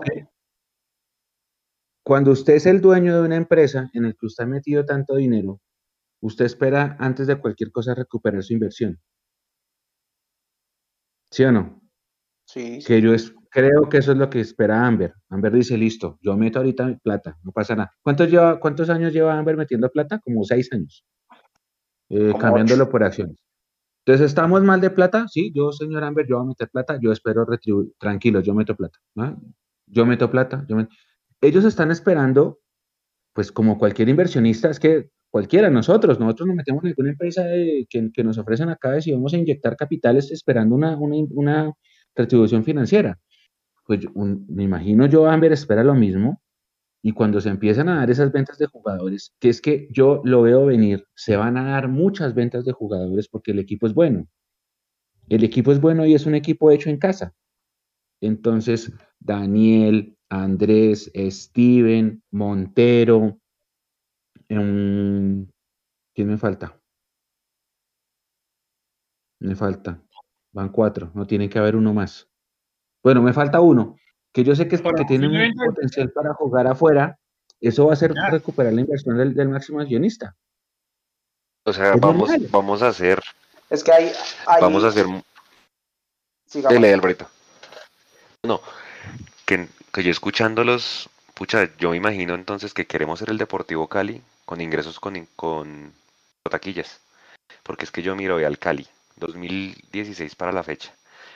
Rafael Santos Borré, Harold Preciado vendido a China, luego vendido a la Liga MX, este man Orejuela que lo vendieron al Ajax, Benedetti, ahora este Colorado que acaban de vender. 100 mil millones de pesos Alvarito en los últimos cinco años ha vendido el Cali en jugadores. O sea, eso ni siquiera en la historia azul y blanco se ha visto. Es una locura. O sea, ni siquiera en los últimos 30 años Millonarios llega a la, mitad de esa cifra. y el, Cali, el Cali, el Cali hipotecó el estadio, ¿no? Eh, una cosa es que, es que es eso, mire, Juanse, y, y, y, ese quizás sea un ejemplo claro, ¿no? Una cosa es vender jugadores, la talla que ha vendido el Deportivo Cali, estamos claros. Una cosa es administrar bien esos recursos traer, un proyecto, y, traer un proyecto deportivo montado detrás. Porque si, si, podíamos hablar en Colombia de una cantera, aparte de la del Envigado, que sabemos que es un negocio de solo vender jugadores incluso al mismo medio eh, local, sabíamos que había una, una, cantera fuerte en el fútbol colombiano, era la del Deportivo Cali. ¿sí? Y ustedes nos dan unas cifras que usted dice son 100 mil millones de pesos, si, les, si le entendí bien, eh, Juanse, en ventas del Deportivo Cali durante los, cinco años, durante los últimos cinco años. Eso mismo es lo que está debiendo o lo que tiene de déficit hoy el Deportivo Cali. ¿Por qué? Porque ha sido mal administrado. Entonces, una cosa es vender, eso es lo que yo digo, listo, está bien, vamos a vender. Una cosa es vender, pero el vender tiene que venir acompañado primero de un proyecto deportivo serio donde esté claro cuáles van a ser realmente los ítems para promover jugadores del fútbol base de millonarios al fútbol profesional. porque esto es, ¿para qué? ¿Para qué? Para que no nos pase el caso de Brainer Paz, para que no nos pase el caso de seguramente nos va a pasar con Juan Camilo Salazar, para que no nos pase lo de Cristian Huérfano, para que no nos pase lo de Nicolás Murcia y podemos seguir en la lista, lo de Brian Silva en su momento, que creo que ahora están llaneros, para que no nos siga pasando ese tipo de situaciones, tiene que haber un modelo claro, definido, serio, con estándares de calidad realmente de cómo se va a hacer ese trabajo y de cómo se va a promocionar a ese jugador para que llegue al fútbol base. Y eso además tiene que venir acompañado no solo de tener al jugador en una casa hogar, en una casa deportiva, sino que tiene que venir con un acompañamiento psicológico, un acompañamiento de nutricionista, un acompañamiento médico, una serie de cosas que se tienen que montar alrededor de ese, de, ese proyecto deportivo. Y yo sigo insistiendo, yo sé que la doctora Catalina Chica eh, se, ha, esmerado muchísimo en los últimos años por montar un departamento muy serio de, de, médicos millonarios, con psicólogos, con preparadores físicos, con nuevas tecnologías para incursionar en el tema de la mentalidad de los jugadores y demás. Yo, yo sé que eso lo está haciendo ella. Mi pregunta es, ¿eso realmente se va a poder ejecutar a futuro? Porque es que ella misma lo dice, ¿sí? Los que han tenido las posibilidades de ver de Millos, eh, lo de Millos TV, ella misma lo dice. Con el profe Gamero, digamos que ha sido ameno el trabajo, porque él, él, es abierto y permite sugerencias y nos permite trabajar con él. Ha habido otros, ¿sí? Ha habido otros, ella dice muy claro, con los cuales es, imposible trabajar porque vienen con una idea ya sentada, con una idea clara de qué es lo que quieren ellos por, su trabajo a, lo largo de los años. Y pues nos mencionamos nomás a Pinto. Pinto llegó con su, con su, entre comillas, régimen, con su idea de juego, con su idea de cómo se entrena, con su idea de cómo se maneja el tema nutricional, el tema del departamento médico, y esa cosa no funcionó. Al final no terminó funcionando. Y si Alvarito, de parte de la junta directiva, dice el proyecto deportivo es, de, es única y, exclusiva competencia del, cuerpo técnico, pues todos estos esfuerzos que se están haciendo a nivel institucional de montar un mejor departamento médico, de tener unas fuerzas básicas eh, potentes y serias, se puede venir al piso simplemente porque no hay, un, no hay un proyecto deportivo con pilares institucionales realmente que le exijan al que llegue, venga, se tiene que regir por esta línea. Cualquiera puede llegar, desbaratar y se acabó el tema. ¿O por qué se fue Pinto, entre otras cosas? en las actas creo que reza eso desde de ese año, ¿no? Entonces fue porque, entre otras cosas, había una molestia de la junta directiva, ¿sí? Porque no promocionaba jugadores del fútbol base. Es el proyecto deportivo de Azul y Blanco. Entonces, eso yo digo, ¿dónde está el proyecto deportivo con bases institucionales reales de Azul y Blanco para que no nos vaya a pasar eso de aquí a mañana? De acuerdo. De acuerdo, muchachos. Oiga, para ir, para ir ya concluyendo, si ustedes tuvieran, creo que Alvarito es el único que va a mañana a preguntar y la gente que nos está viendo hasta ahora todavía, las dos o tres preguntas claves que hay que hacer mañana, cuando abran el espacio de preguntas ah, en la asamblea. Y ustedes después de ver las actas, Alvarito, ¿cuáles serían las preguntas clave que sí o sí tienen que hacerse? Pues yo, yo, yo diría, yo creo que hay dos temas eh, ahí importantes que digamos, no, no, no, me, no me había podido sentar a, ya a, aterrizar mis ideas al respecto, pero tengo en la cabeza dos temas importantes que tocar, que es uno el tema de que dice, que dice Jason acerca de, digamos, ellos, ellos en, en, ese, en ese informe que nos va a leer Camacho, pues van a nombrar sus logros, que claramente son logros interesantes, como tener de gran cantidad de jugadores propios de Millonarios, de muchos de las divisiones inferiores, por tener jugadores convocados a la selección Colombia como hacía años no los teníamos, eh, haber peleado, digamos, eh, instancias finales del torneo, haber clasificado a las libertades, digamos, esos son logros interesantes eh, que, digamos, se destacan y, se, pues, se, se, aprecian, pero digamos que sí hay una desconfianza hacia el futuro por las razones que estamos exponiendo, y es eh, cómo, cómo, se proyecta azul y blanco eh, para lo que se viene, que es una inminente llegada de ofertas de jugadores y, qué podemos esperar, porque hay una coyuntura ahí que viene, que, que la decía Mechu, decía, listo, seguramente vienen, van a salir jugadores, se van a vender y van a querer recuperar su inversión. Bueno, ¿cuál va a ser entonces esa, esa intención? ¿Recuperar ya su inversión o fortalecer para poder continuar esa, eh, generando más ingresos en los años venideros.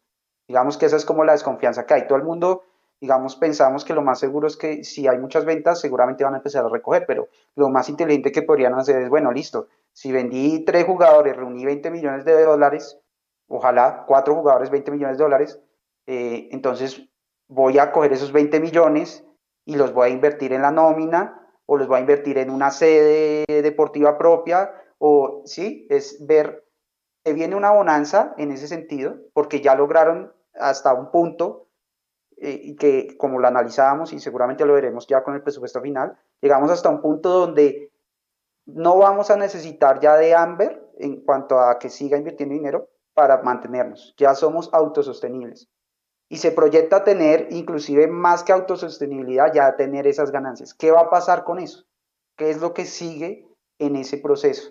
¿De verdad vamos a fortalecer o simplemente vamos a, sacar el fruto del árbol que, cogimos cortando el árbol y entonces esperar a que otra vez vuelva y crezca uno nuevo? Esa sería como por, por un lado una de las, de las dudas que quiero aterrizar más la pregunta. Y por otro lado, lo que quiero, quiero preguntarles o me gustaría saber de parte de ellos es si ellos no creen que están haciendo algo mal a nivel de comunicaciones para que a pesar de tener logros que ciertamente son importantes, la gente los, los no, no quiera tenerlos más en el equipo, no los considere eh, unos buenos administradores. Seguramente no lo son, pero es que digamos que eh, por decirlo así, la popularidad de ellos es tan baja para lo que han hecho. O sea, es mucho, para mí es mucho más baja de lo poco que han logrado, ni siquiera se les reconoce eso porque la relación de hinchada con la directiva está totalmente rota y quiero saber si ellos no se dan cuenta que algo mal están haciendo en ese sentido. Eh, inclusive quisiera también saber por qué, o sea, parte de esa relación rota parte de no tener comunicación con la gente, no no comunicar, por ejemplo, eh, de una manera correcta eh, qué fue esto de la alianza con socios y los tokens, porque ellos directamente nunca se lo explicaron a la hinchada. Eh, el tema de, Millonarios TV, ¿por qué no promocionan más su contenido? ¿Por qué no, no tenemos mucha más bombardeo de eso? por ejemplo, el tema del fútbol femenino, ¿por qué no le hacen mejor promoción a eso? Y otra pregunta sería, ¿por qué los que sí hacen esa tarea por ellos, ¿sí? que son un poco de medios partidarios como Mundo Millos, que sí lo hacen, que sí se toman el trabajo de explicar qué es eh, la alianza con socios y qué son los tokens, que sí se toman el trabajo de hacerles publicidad a su contenido, como lo hizo Jason con una eh, excelente entrada sobre el, el, el, video arbitraje, el video análisis, eh, como este medio se ha encargado de publicitar los, los los partidos del fútbol femenino como no lo hace ningún otro y aún así ellos lo ponen trabas para poderlo hacer. Entonces no comunican bien, consiguen gente que lo hace de corazón y gratis para ellos e igual le ponen trabas para hacerlo. Entonces sí me gustaría saber cuál es la lógica que hay detrás de esto, de mantener a la hinchada eh, alejada totalmente, tanto directa como indirectamente, para que eh, la hinchada se sienta totalmente fuera de este proyecto, porque yo siento que lo, que tenemos como hinchada, lo que sentimos como hinchada es que el proyecto sea bueno o malo, no contamos absolutamente para nada para ellos, no somos parte del proyecto, así de sencillo, y creo que eso está demasiado mal porque nosotros, eh, para así ellos no lo, no lo vean y no lo sientan, somos parte fundamental de lo que es eh, Millonarios en todos los niveles. Alvarito, me falta el expediente, espere, me falta el expediente Pepsi. Eh, bueno, para hacer corto el cuento, Pepsi se nos había pasado que el, eh, patrocinio de Pepsi vencía en diciembre de 2021. Ese patrocinio vencía en ese año, en ese mes, eh, y hubo una renovación por seis meses. Esa renovación Pepsi pagó 1.446 millones de pesos por esos seis meses de patrocinio. Efectivamente, el patrocinio de Pepsi se vence eh, ahorita en junio. No hay indicaciones de ni de que estén en negociaciones ni que no esté, ni, mejor dicho, no se puede inferir, no hay más información en el acta, no se puede inferir ni que no vayan a seguir ni que ya eh, estén negociando por seguir. Simplemente, pues está esa información de que Pepsi eh, renovó por seis meses. En esa misma línea creo que estamos con el tema de Adidas. Exacto, a eso iba, Mecho. Yo creo que en esa misma línea estamos con el tema de Adidas, ¿no? Porque no hay nada, eh, o al menos de lo, que, de lo, que, cruzamos Álvaro y yo, no hay nada del tema de Adidas. Y eh, el contrato de Adidas se vence en diciembre, ¿no? Se supone que eh, Adidas viene hasta diciembre del 2022. En esa línea tampoco hay nada, ¿no? Sobre el tema de Adidas. Claro, pero por contrato debería haber, debería haber nueva camiseta a mitad de año, porque es cada 12 meses, que fue por el tema de los, de los, de los, de los, de la pandemia que no se pudo renovar a principio de 2021 y que por eso se renovó y que por cierto las categorías de divisiones menores ya la están usando. Bendito sea. Por fin vimos a las divisiones menores usando la, la, indumentaria actual. No sé, el femenino, el femenino todavía me, no, no, ah, sí, el femenino ya, el femenino ya, faltaban las inferiores. Sí. Y eh, por contrato entiendo yo que la camiseta visitante es, cada 18 meses. Entonces, en mitad de año de este año debería salir nueva camiseta titular y nueva camiseta suplente. Si el contrato está a diciembre, no sé si sale que una camiseta por solo seis meses. Ahí tengo la duda yo, si el contrato se extendió por la pandemia seis meses más, no lo sé. No decimos, o sea, es que no dicen nada, pero recuerden que por allá en el 2019, eh, en, el, en el, ¿cómo se llama esto? Bueno, en, el tema de la Sergio Arboleda, en el salón este de la 74 de la, de la, de la Sergio Arboleda se hizo la renovación de ese contrato, Mechu, creo que allá estuvimos y coincidimos en ese evento y se firmó hasta diciembre de, 2022. Uno revisa las actas y al respecto no hay absolutamente nada, ¿no? Entonces, es otro tema que también tendrá que manejar Millonarios en la parte de mercadeo y, obviamente eh, ponerle, ponerle, digamos, solución a ese tema.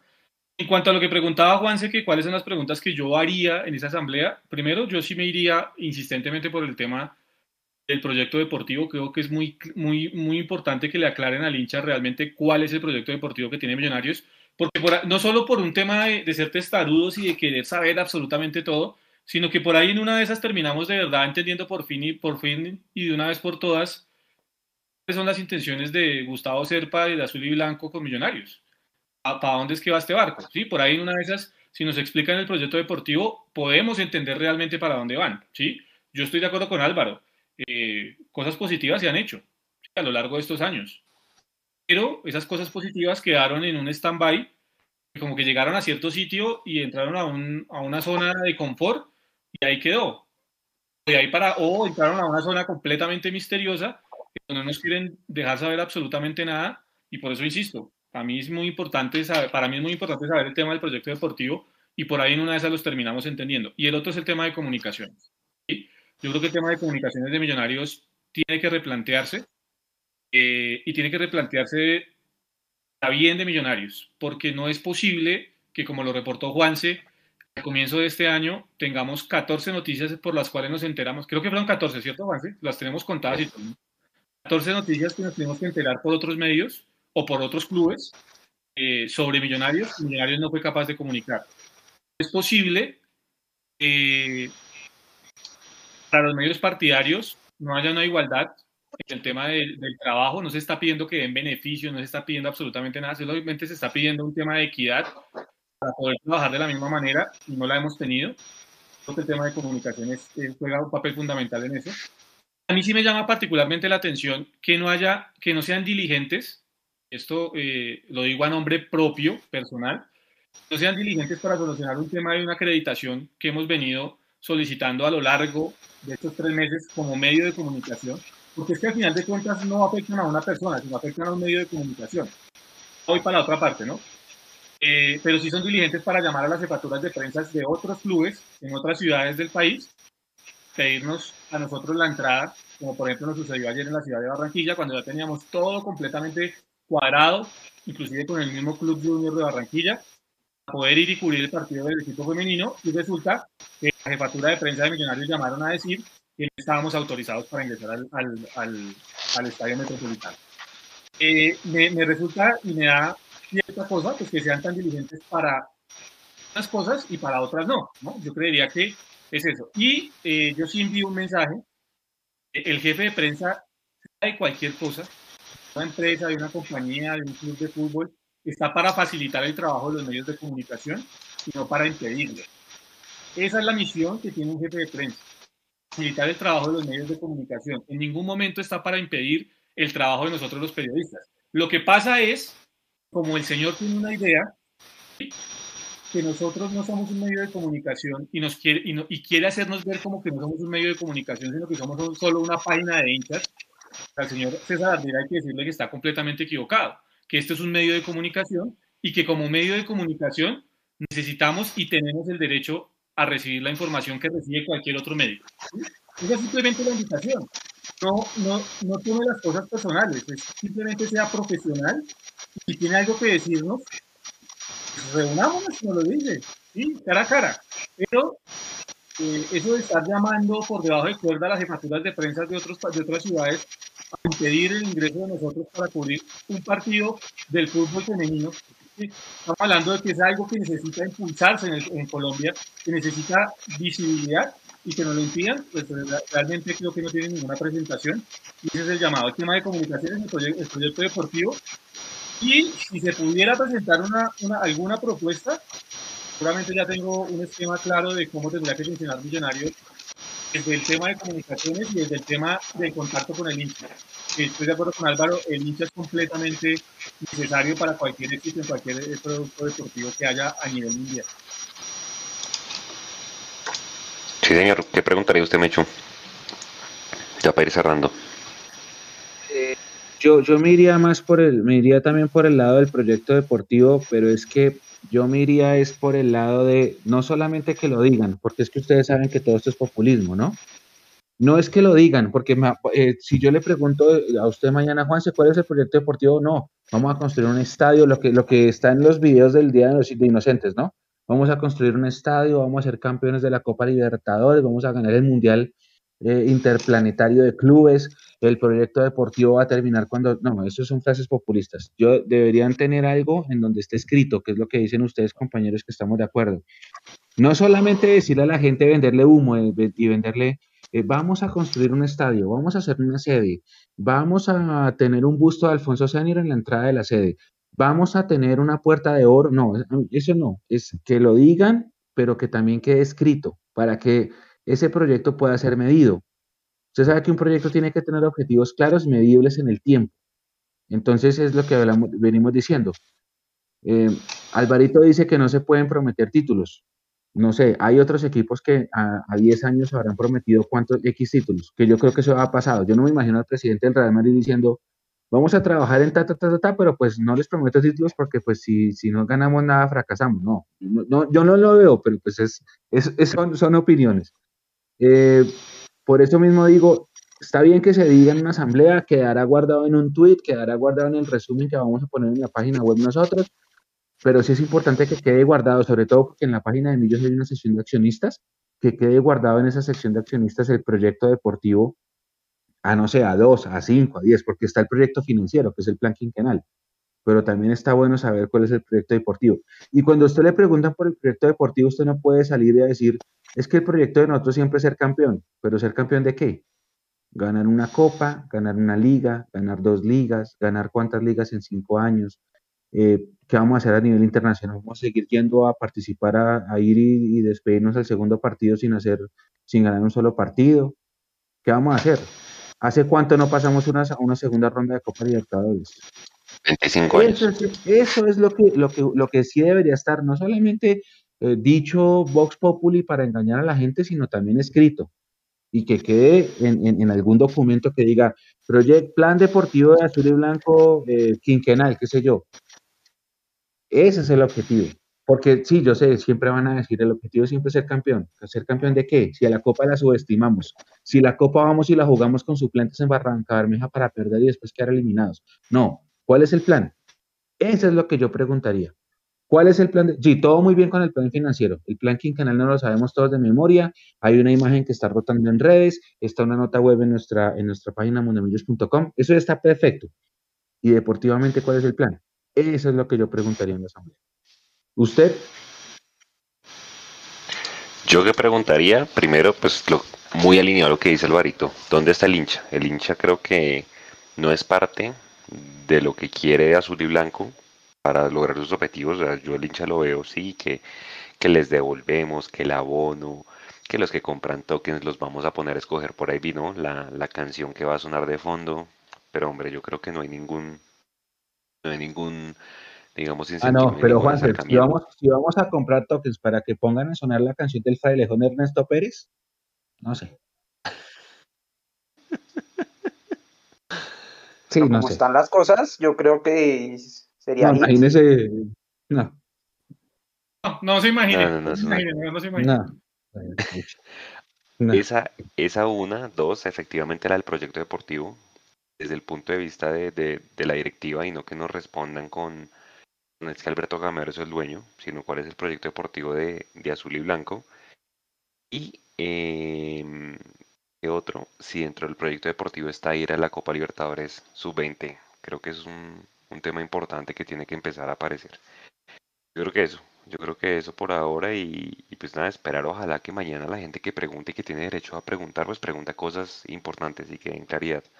No preguntas de la banda del capitán, del uniforme, del logo en la pantaloneta, pues porque esas cosas, hombre, le restan preguntar a cosas importantes. Ojalá no veamos al señor Camacho haciendo así cuando lo, cuando lo enfoquen, que no silencien a la gente, que no los expulsen como pasó la, la vez pasada y que dejen hablar a la gente. Yo creo que eso es lo más importante, ¿no? Hay que hacer la reunión para que la gente esté pendiente, muchachos. A, las ocho y media. Empieza a las ocho y media, y, eso sí la empezará en puntico porque a esa hora habrá, habrá quórum, obviamente, porque estará ya eh, el representante de Amber eh, listo. Entonces, ocho y media en punto, en teoría, empezaría. Ok, ok, bueno, importante ahí, no sé, Alvarito, ¿qué queda para cerrar el tema de, de números y de actas. Sí, bueno, listo. Íbamos en septiembre con una primera proyección que hubo.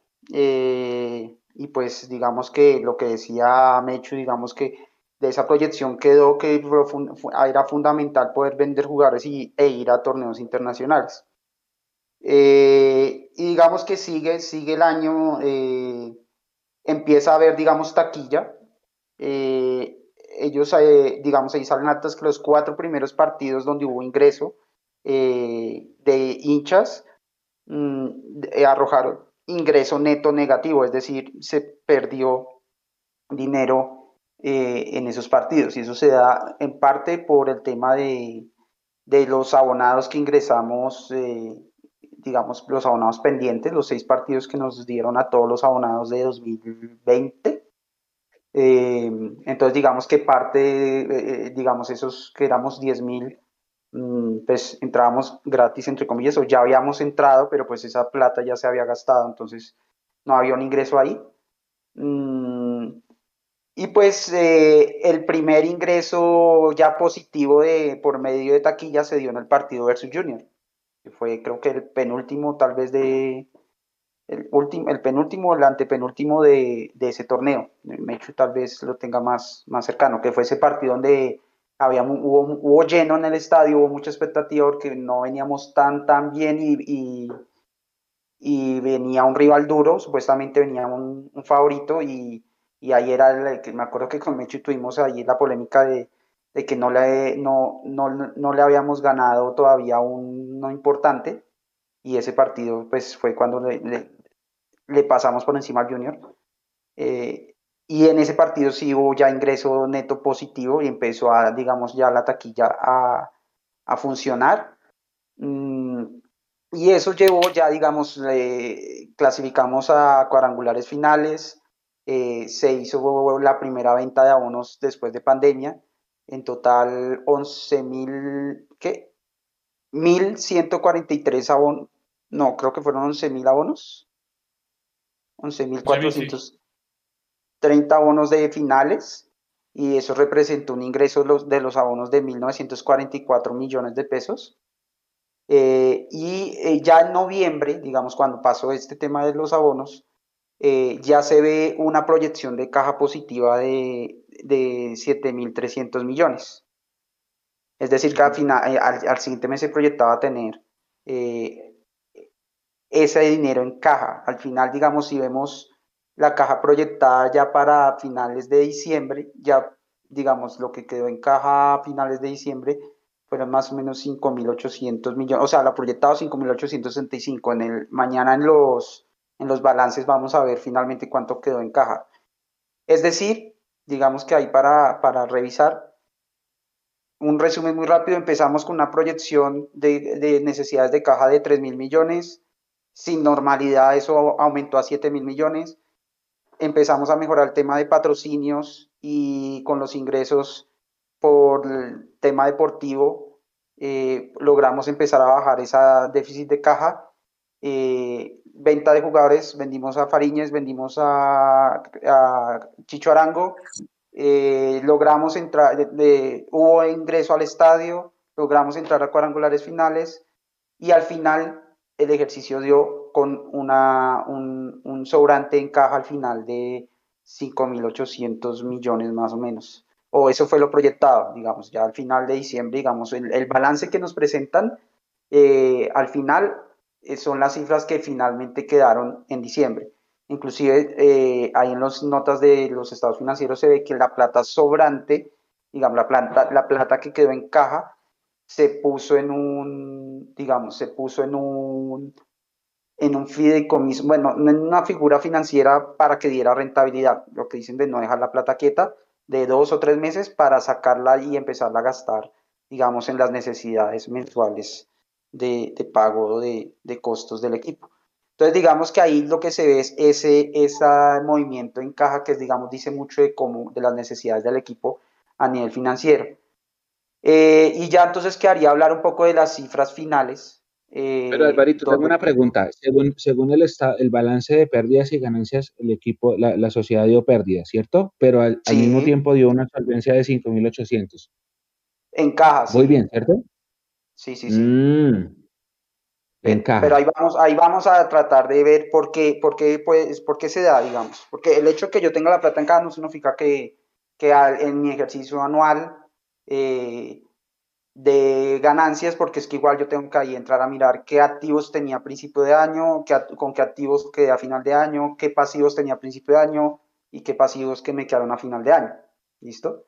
Entonces, eh, digamos que entrando ya un poco a, las cifras finales de, de los estados financieros, eh, los activos eh, crecieron un 8%, en activos van, se, se, se reportan 54 mil millones de pesos, eh, donde pues entre los activos está el, encargo fiduciario, esa es la figura que se me había el nombre del encargo fiduciario, que se, donde se puso esa plata sobrante en caja, eh, donde se genera rentabilidad. Y también eh, hay un, algún dato interesante ahí que son unas cuentas por cobrar que tiene eh, Azul y Blanco a, al Sevilla, a MLS y el Lens. Digamos, MLS y Lens son las normales. Bueno, y hay otras River. MLS y Lens son las normales por, por el pago a cotas que hablábamos de, de, de Fariñas y de Chicho. Pero el Sevilla está debiendo 1.810 millones de pesos por el tema Carrascal. Y pues el tema Carrascal ya lleva casi seis años, ¿no? Ahí hay, digamos, un litigio. Esa se podría ser una de las preguntas de respuesta, digamos, rápida, si algún socio la puede hacer. Eh, es el tema de preguntar en qué va ese tema del, del cobro al Sevilla. Ah, eh, River está viendo 1.810 eh, millones, sí. River está viendo 98 millones de pesos. Sí, pesos, millones de pesos. ¿Y River cuánto debe? 98 millones. La deuda de River sí puede tener que, bueno, habría que preguntar también si tiene que ver con cuando compró a, Carrascal o si tiene que ver con el préstamo que acabo de hacer. Ahí tocaría revisar. Em, en general, digamos, ahí el, los ingresos por actividades deportivas, permítame lo miro acá. Bueno, entonces los ingresos por actividades deportivas pues subieron un 77%, pues digamos que siempre en los balances se hace una comparación de un año con otro y pues la esta comparación puede ser un poco injusta por decirlo así en cuanto a que eh, en 2020 estábamos en plena pandemia y obviamente pues las cifras fueron muy malas, entonces por eso se ven unos crecimientos tan altos comparado con 2021. En actividades deportivas un 77%, en ventas de artículos deportivos un 79% de, de digamos, de, de aumento, las academias subieron un 102%, los costos por actividades deportivas pues también, también subieron en la medida en que pues se abrió el estadio y tuvo que, se tuvo que ya pagar más hoteles y bueno, todo este tema. 24%. Los costos de ventas de artículos deportivos, pues en la medida en que yo roto más inventario, pues también me sube un poco el tema del costo de, adquirir ese inventario, subió un 79%. Eh, la utilidad bruta, la utilidad bruta o, la utilidad, digamos, la utilidad bruta es la utilidad que se mide solo teniendo en cuenta los ingresos por actividades deportivas y los gastos por actividades deportivas. Solo esas dos. Si yo resto esos dos, eh, la ganancia fue de 6.828 millones de pesos. Es decir, solo el tema deportivo le generó en 2021 a, a Millos, a Azul y Blanco, 6.828 millones de pesos. Pero ¿qué hay que hacer con esa utilidad bruta? Pues para, para poder tener, digamos, funcionando esas actividades deportivas, hay unos gastos de administración. Esos gastos de administración que corresponden al gasto del personal y otros gastos e impuestos, eh, fueron eh, 4 mil... No, fueron... Sí. 3.272. Exacto. Hay otros ingresos ahí reportados en la nota 26, digamos, ahí sí no, no toca ver el, estado financiero que no lo tengo acá. Eh, pero bueno, digamos que esa utilidad bruta quitándole el tema de los gastos de administración y poniéndole otros ingresos, la utilidad operacional, es decir, la utilidad que queda de, de la operación de Millonarios en Azul y Blanco, eh, en 2021 fue de 3 mil millones de pesos, 3 mil 31 millones de pesos. Esa es la utilidad operacional. ¿Ese, ese es el EBITDA? No sé si, es, si, si ese es el EBITDA caro, si estás viéndome. ¿Eso es lo que se llama EBITDA? Entiendo que el antes de impuestos y toda esa cosa. Sí, sí, ese es. Bueno, nos fue bien. Pues digamos que ahí es donde es el tema donde se, hay que entender bien esas pérdidas que se reportan, de dónde vienen, ya vamos a llegar allá. Después de la utilidad operacional hay que quitarle eh, el tema de a ver. ¿Cuánto fue, Alvarito? Perdón, la utilidad operacional para ponerlo acá. ¿Fue de? Ya, ya les digo. 3.031 millones. Sí, sí, 3.031. 3.031 millones de pesos. Ese es el EBITDA. Sí. Eso quiere decir que la utilidad fue buena. El ejercicio del año 2021 para subir el a nivel financiero fue bueno. Ya después empiezan amortizaciones. Ya después entonces hay que, hacer, hay que hacer el tema que siempre pega duro en el balance y es las depreciaciones y amortizaciones. ¿Qué, cuáles, son las depreciaciones y amortizaciones? Es que, por ejemplo, yo compré, voy a dar un ejemplo, a, a, Pepito lo compré en 2 mil millones de pesos. Entonces yo lo puse en mi, en mi balance en 2 mil millones de pesos en el año 1 pero al final del año, ah, bueno, y yo tengo que decir en eh, cómo voy a amortizar ese, ese activo, porque ese activo se va a, digamos, va a disminuir su valor con el tiempo. Entonces, en un principio, o hasta el año pasado, hasta el 2020, lo hacían a cinco años, porque que habían hecho un estudio que el promedio eh, de lo que dura un jugador en un equipo podría ser más o menos de cinco años. Eh, ya para este, para este balance lo hacen a tres años. Entonces, si el jugador me costó, que pena va a cambiar el, para hacer la matemática más fácil, el Pepito me costó 3 mil millones de pesos. Entonces, Pepito, Pepito, Pepito el primer año se me deprecia mil millones. Entonces, Pepito Márquez. Pepito Márquez. Pepito Montoya. Exacto. Entonces, cuando lo ingreso, ingresa como un activo, un activo de 3 mil millones de pesos pero al final de año yo lo tengo que depreciar mil millones, ¿sí? Del año 1. Entonces ahí cuento mil millones dentro de la, dentro de la amortización de ese, de ese activo. Después al siguiente año lo tengo que volver a amortizar otros mil millones y hasta el último año lo vuelvo a amortizar otros mil millones. ¿Qué pasa si vendo el jugador antes de los tres años? Tengo que hacer lo que yo llamo una amortización acelerada. Entonces lo vendí en el año 2 ya lo había, en el año 1 ya lo había amortizado mil millones y si lo vendo en el año 2 tengo que amortizarlo de una vez los dos mil millones que me hacían falta. Entonces al final, ¿cómo interpreto yo? Y ahí es donde ayuda mucho la opinión de, los financieros y Caro que nos ha explicado mucho. ¿Cuál es, ¿Dónde se ve la pérdida? ¿Cuál es la pérdida en 2021 que se, que se ve en este balance?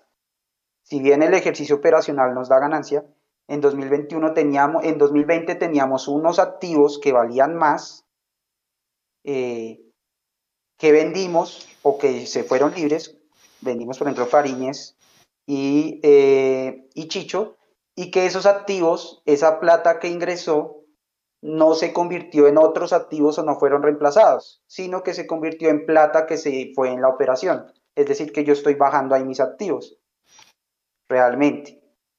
Claro, ahí entonces se suma, se, digamos, por eso también compran en parte a Daniel Ruiz, para poder tener activos y poder inflar esa cuenta de activos intangibles, para tener, digamos, más derechos deportivos, pero al final lo que da pérdida siempre, eh, o por lo menos en este balance, es esas amortizaciones que se hacen sobre los jugadores eh, y que para para ir, para digamos, menguar esas amortizaciones, yo lo que tendría que hacer es tener más activos siempre.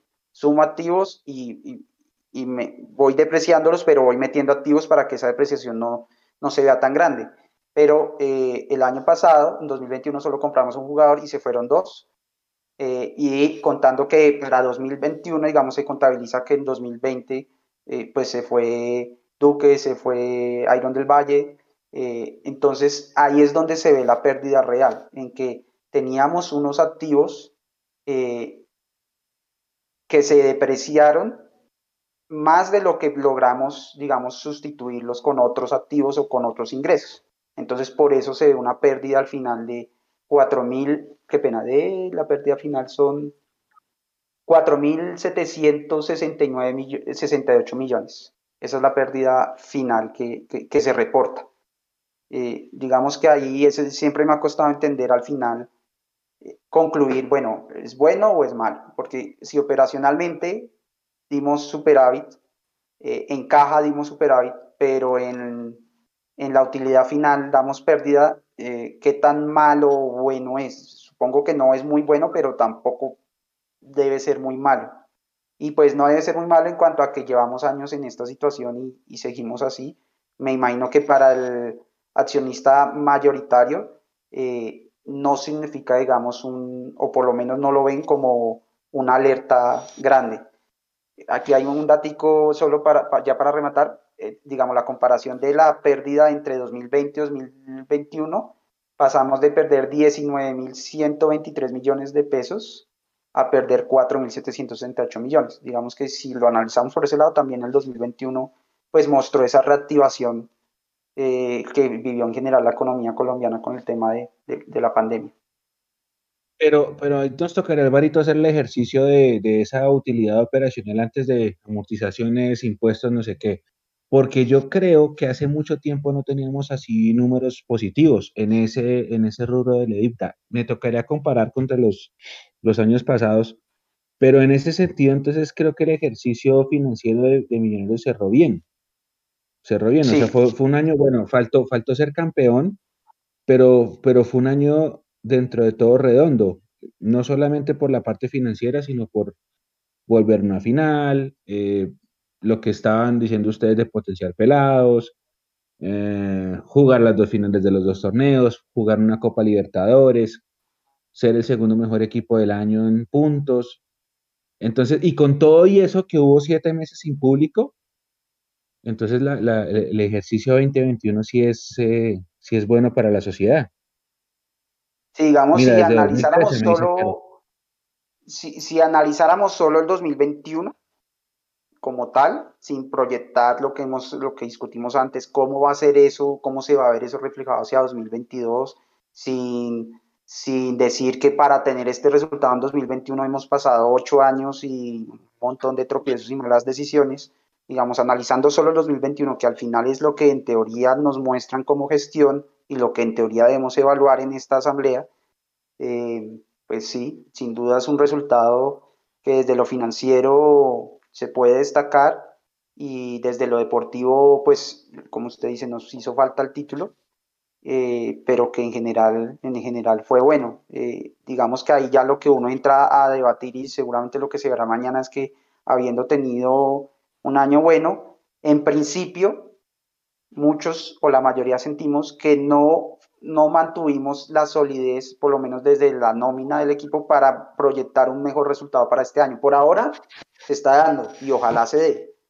Pero, pero digamos que todavía eso es una incógnita y, y la evaluación inicial es que teniendo un buen año, no dimos ese paso adelante para solidificar el equipo que pudiera mantener un resultado igual o mejor.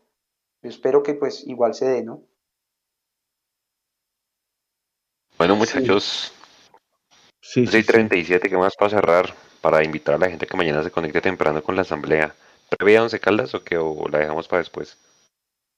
No, la dejamos para el jueves. ¿Para el jueves? Ya está bueno, ya está bueno. sí, sí. hay, un, datico, aquí que encontré, las tiendas, que les había dicho, tiendas crecieron un 84% y la venta total en tiendas de todo el año son 6.362 billones. Creo que es un ingreso muy interesante. Eh, las ventas por unidades son 57% de marca MFC y 43% marca Adidas. ¿En serio? Bueno, eso es un buen dato. Ayer vi a Sola muy mucho sentido de pertenencia con su camiseta MFC en la rueda de prensa.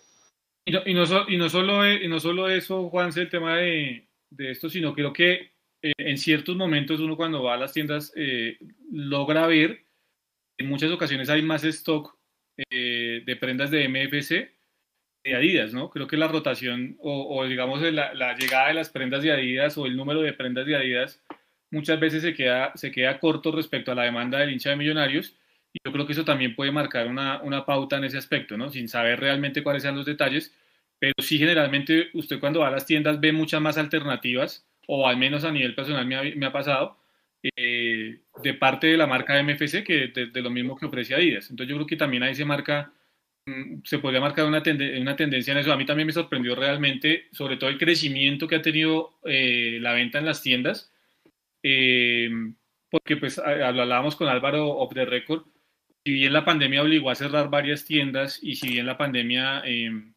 dejó, dejó esa secuela, digamos, en, en la parte de ventas de millonarios, eh, hay que reconocerlo también que desde Millonarios y desde el Departamento de Mercadeo, porque pues lo que se hace bien se reconoce, impulsaron mucho el tema de las ventas eh, online, ¿no? Y de, envíos a otros países y de envíos a todo Colombia.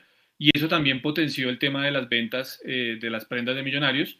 Y creo que es una buena alternativa. No, no se está inventando nada, pero sí se está yendo por el camino correcto, que es seguir a la vanguardia del, tipo del e-commerce y demás que se maneja el día, hoy en día y creo que eso se hizo de buena manera y eso también es un reflejo evidente. Yo no sé, yo no sé eh, Alvarito, si tengamos o Millonarios ha presentado en algún, en, algún momento en esas actas un reporte de cuánto se vendió online y cuánto fue el crecimiento de ventas eh, por e-commerce eh, en comparación a, otros años, porque yo sí creo que en este año, particularmente en el 2021, se impulsó mucho esa situación y, se, yo creo que ahí hay un reflejo grande de lo que realmente ha sido la mejora en las ventas en las tiendas.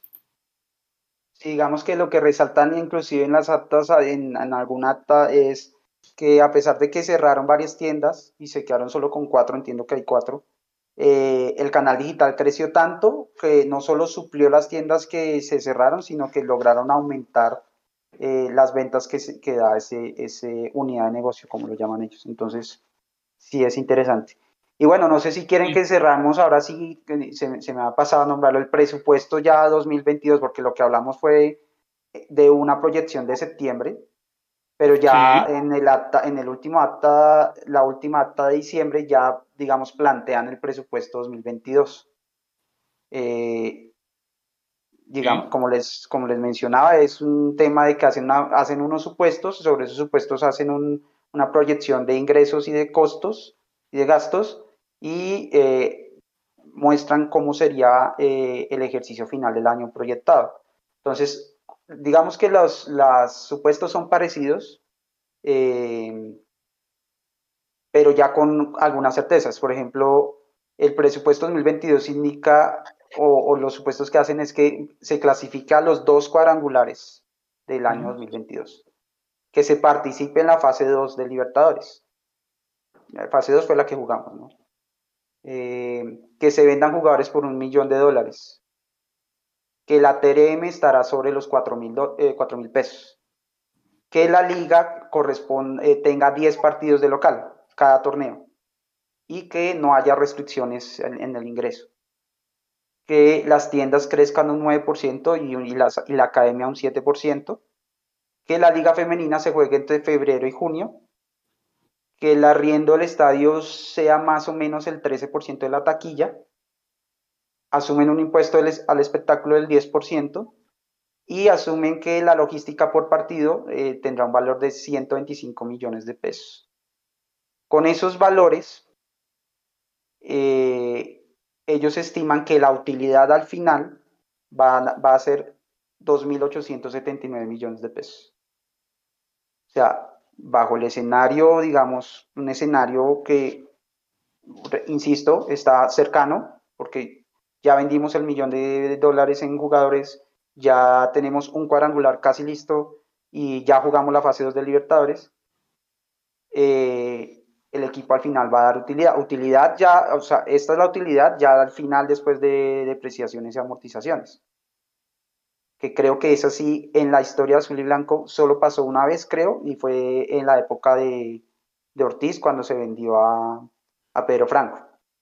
Eh, de resto no ha pasado, entonces estamos, estamos de ahí en un punto coyuntural donde vamos a saber realmente para dónde va este, este proyecto, si va para definitivamente eh, eh, un Amber sacando su inversión lo más pronto posible o de verdad fortalecer un proyecto donde cada vez haya un, ingreso más sólido.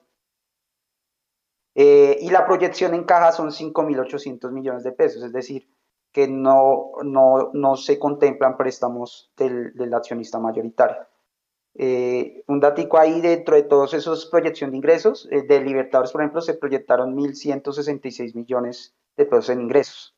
Sea, clasificar a una fase de Copa Libertadores eh, da más o menos 1.166 millones de pesos, que son más o menos 400 mil dólares, mal contados. Eh, entonces, pues, digamos que esa es la proyección para este año. A todas luces, pues, se ve financieramente logrando estos, estos objetivos que son, digamos, deportivamente son menos de lo, que es mucho menos de lo que esperamos. Eh, ya tendríamos una situación financiera estable. Luego, si le apuntamos a, que logremos cosas más importantes, pues ahí es donde vamos a empezar a ver ahora sí el dinero que, con, el cual se espera que se invierta ahora sí en, en, unas nóminas de pronto un poco con más experiencia. Alvarito, en alguna parte de las actas, en esa proyección, ¿se habló de un estimado de abonados por semestre? No. No. Está el ingreso por taquilla total, eh, se estiman 16.543 millones. Ok, claro, eso, eso incluirá también finales cuadrangulares, toda esa cosa, eh, boletería sí, todo lo que se haga en taquilla, todo lo que se haga en taquilla. a la gente que eh, está preguntando, espéreme Jason, a la gente que está preguntando, porque hay mucha gente preguntando, hay que explicarles el, la asamblea es mañana desde las 8 y 30 de la mañana. Los socios pueden hacer un proceso de preregistro. Eh, busquen en nuestras redes sociales porque ahí está el instructivo. Básicamente hay que entrar a un link, ya lo vamos a poner acá en el chat. Hay que entrar a un link, hacer un preregistro y antes de, se supone que era hoy, se comunicaban con uno para entregar los accesos. A mí no me han llamado, entiendo que Álvaro sí. No sé si a los demás socios les pasó lo mismo. A mí no me han indicado nada para entrar. Eh, entonces, pues hay que estar pendientes, hacer el preregistro que los van a indicar, o no sé si por correo por llamada, los accesos para ingresar a la asamblea. Y si la plataforma lo permite, nosotros estaremos transmitiendo la asamblea en vivo para todos ustedes desde las 9 de la mañana, que es la hora que inicia, sino que le piden a la gente estar a las 8 y media para verificación del quórum. Si la plataforma lo permite, si la tecnología lo permite, eh, estaremos pasando la asamblea para ustedes y si el tiempo del equipo lo permite, que yo voy a estar muy embolatado mañana, pero si el tiempo del equipo lo permite, eh, también estaremos haciendo un minuto a minuto por redes sociales, por Twitter, para que la gente sepa. Ahora sí, viejo Jason, pregunte. Le iba a preguntar a Alvarito si dentro de ese presupuesto que tiene eh, Millonarios para, para, este año, lo que tiene presupuestado, eh, hay, un, hay, digamos, de, de, un modo u otro hay un ítem, por llamarlo así, en donde digan eh, el tope salarial que puede tener cada jugador o el tope salarial que puede tener el plantel profesional como tal, como para hacernos a una idea y comparaciones más o menos, que el presupuesto nos puede decir mucho qué tipo de, equipo se puede, se puede obviamente ir montando de cara al, al, próximo semestre, ¿no? Sí. Eh, no, no, realmente no. Ah, bueno, qué pena. Realmente no estaba haciendo aquí una cuenta en el agua acá rápido. Digamos que no, realmente hay un, digamos, una proyección total del costo de personal. Eh, yo ahorita creo que di, ah, bueno, el ingreso por taquilla serían 16.543, pero el costo del personal, digamos, ellos proyectan que sea más o menos de 22 mil millones de pesos. Entonces, si hacemos la cuenta, eh, lo dividimos en 12, da una nómina mensual de más o menos 1.800 millones de pesos. Y eso es el valor de la nómina promedio de, millonarios hoy en día. Luego, entonces, lo que, lo que estiman, eh, por lo menos para 2022, es que por lo menos el costo de la nómina se mantenga. Bueno, tal vez ahí están contando, está, está un poquito más arriba porque el promedio creo que era 1.600, 1.700 millones, eh, pero digamos que con un tema de, de, del aumento del salario mínimo y eso, porque es de todo el personal, ¿no? No es solo de jugadores. Eh, se estima más o menos 1.800 millones, lo que uno podría estimar es que este año le apuntan a un equipo, por lo menos en costo, igual al del año pasado. ¿Cómo más, Juanse? Yo creo que ahí no. Sí, yo creo que ya estamos muchachos, yo creo que toda la información en dos programas allá la tienen digerida. Está en nuestro Twitter el timeline, como les digo, pues mañana esperen el, el, minuto a minuto y sobre todo, pues hombre, vuelvo y repito, a la gente que tenga la oportunidad de preguntar, hagan preguntas que de verdad valgan la pena y que nos permitan aclarar este horizonte para dónde va Millonarios. Seguramente pues el jueves habrá, habrá live para ver las conclusiones muy rápido de esa asamblea a ver con qué nos sale el señor Serpa, el señor Camacho, si finalmente es verdad el rumor de que Camacho salga. Yo realmente no creo, yo creo que el señor Enrique Camacho va a seguir en Millonarios. Y pues toda la previa de, de Once Caldas, ¿no? Acuérdense que el jueves, el viernes vuelve Millonarios a las 8 de la noche, seguramente transmisión por acá y tercer tiempo y demás. Protica hacia el pie, cinco jugadores de Millonarios fueron bloqueados a la convocatoria. Bloqueados no quiere decir convocados. Uno de ellos ya salió, que es Román. Román no se alcanzó a recuperar del tobillo. Tampoco va a estar. Entonces que seguramente Murillo será lateral por izquierda. No creo, pues lo ideal sería que fuera que un Rosales por derecha y un Perlaza por izquierda, pero seguramente Perlaza será el lateral por derecha y pondrán a Murillo de lateral por izquierda. Además el Once Caldas es un equipo jodido. Y los jugadores se quedan, digamos, bloqueados para la convocatoria son Álvaro Montero, Daniel Ruiz, eh, Steven Vega y Andrés Ginas. De esa lista de cuatro, al menos dos seguramente van a ir convocados al, partido con Bolivia y con Venezuela para cerrar la jornada eliminatoria de la selección Colombia. Entonces se perderían ¿Cuándo es esa jornada eliminatoria? La otra semana. O sea, se perderían los partidos de Medellín. Ah, con razón. Medellín con razón, y de pronto el de América. El de América no el de Junior. Claro, porque es que el partido del Junior, acuérdense que me va el miércoles, va un miércoles porque ese viernes juega la selección Colombia, entonces necesitan el Metropolitano. Esa es la razón por la que ese partido lo adelantaron. ah, no, porque mentiras, es en, es en, Bogotá, ¿no? Es en Bogotá, sí. De, el, de, el de Junior. Sí, señor, sí, sí, tiene toda la razón, perdón. Lapsus es Medellín, Junior. No, y, el partido lo, lo movieron el partido lo movieron porque la, selección va a jugar, si no, acá están diciéndome que el 24. Jueves es 24, ¿cierto? Junior va a jugar al siguiente día que es 25. Entonces, por, por jugar Junior ese partido, movieron el de Millos Junior para el siguiente miércoles. Ese fin de semana es libre para el, para el masculino, pero no para el femenino porque vamos a jugar en Bucaramanga. Eh, así que atentos de la transición entonces, para, para, para concretar, sería Millonarios el 23 frente al Medellín. O sea, si convocan jugadores, seguramente se pierde ese partido. Los, los, del 23, el partido del 23 en Medellín. El 26 no hay partido, si hay partido con América, ¿o no? El 26 con quién se juega ese fin de semana. Pero el partido ese fin de semana era el de Junior. Ok, jugamos el 30.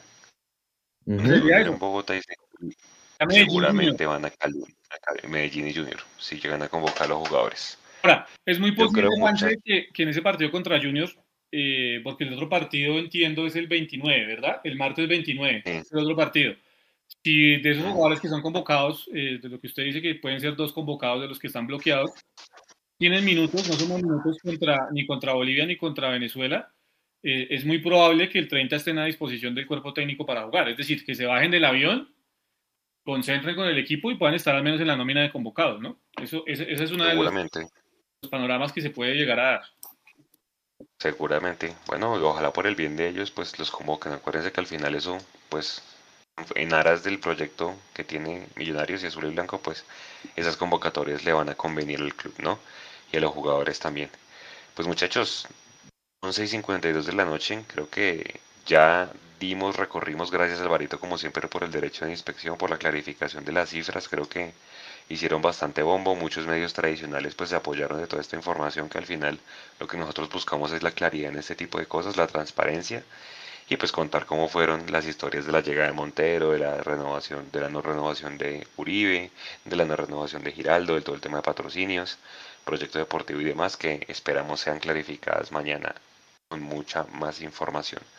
Muchachos y a toda la gente que nos vio descansen, nos vemos seguramente jueves y después el viernes en, la, en el partido con Once Caldas y ojalá pues de una vez empezar a asegurar esa clasificación, esos puntos de local acá en Bogotá. Descansen y muchas gracias. Chao Alvarito, chao Mechu, chao Jason, gracias. Chao Nico. Ah, muchas gracias a todos. Nos, encontramos mañana, si es posible, para la transmisión. Alvarito, Jason, gracias por ese ejercicio. Nos tomó dos programas, seis horas para explicarle a toda nuestra comunidad todo el derecho de inspección y lo que se hizo, a la gente que nos ayudó también en el chat, a Caro, a los que estuvieron muy activos también, muchísimas gracias. Nico ahí atrás también, que seis horas ahí atrás en la producción, muchas gracias. Y las que faltan, porque esta semana es fuerte y nos encontramos Dios mediante mañana y el jueves. Eh, gracias. No sé, Alvarito Jason, si quieren decir algo más antes a, la comunidad, como algún último mensaje de cara a la asamblea, todos de ustedes estos micrófonos. Gracias de nuevo.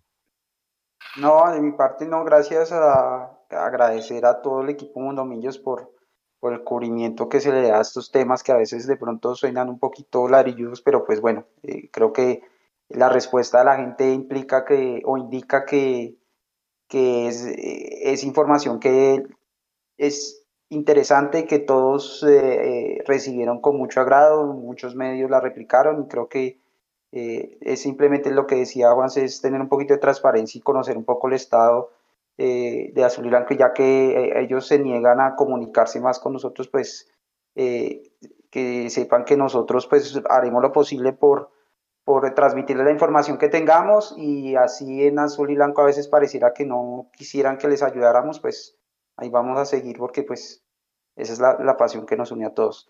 Y, y nada, el jueves el jueves ya hablar de la pelotica por fin y hablar de ese triunfazo de, las embajadoras ayer. Eh, me, alegró mucho y me entretuvo mucho ese partido y ya por fin volver a la pelotica que es lo que nos gusta a todos.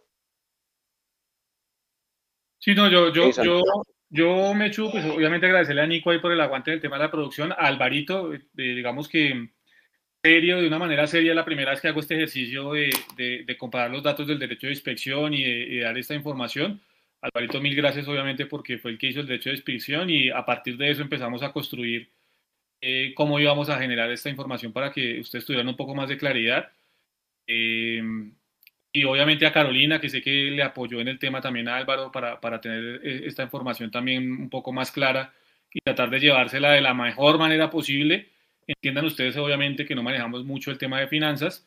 Prometo en, a, a, modo personal hacer el ejercicio de una manera mucho más certera para la próxima, ya entendiendo un poco más de cómo funciona todo este tema, para traerles a ustedes de verdad eh, una información mucho más concisa, mucho más clara.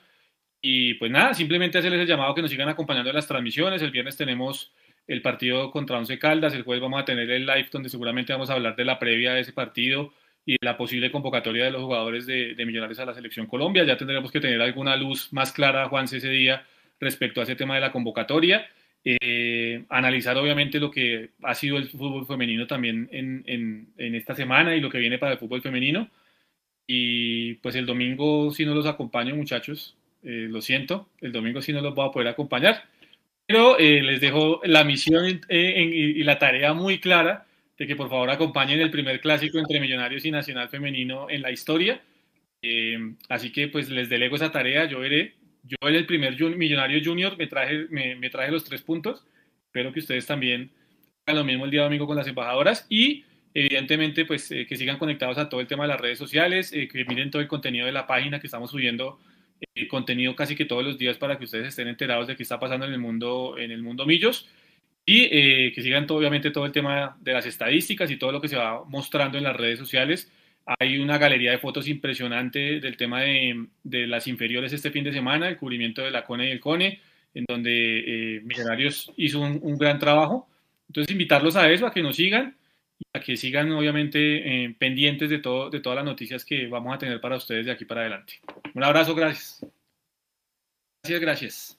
Todos, muchísimas, gracias. muchísimas, muchísimas gracias, Nico. Si quiere mandar algún mensaje antes de cerrar.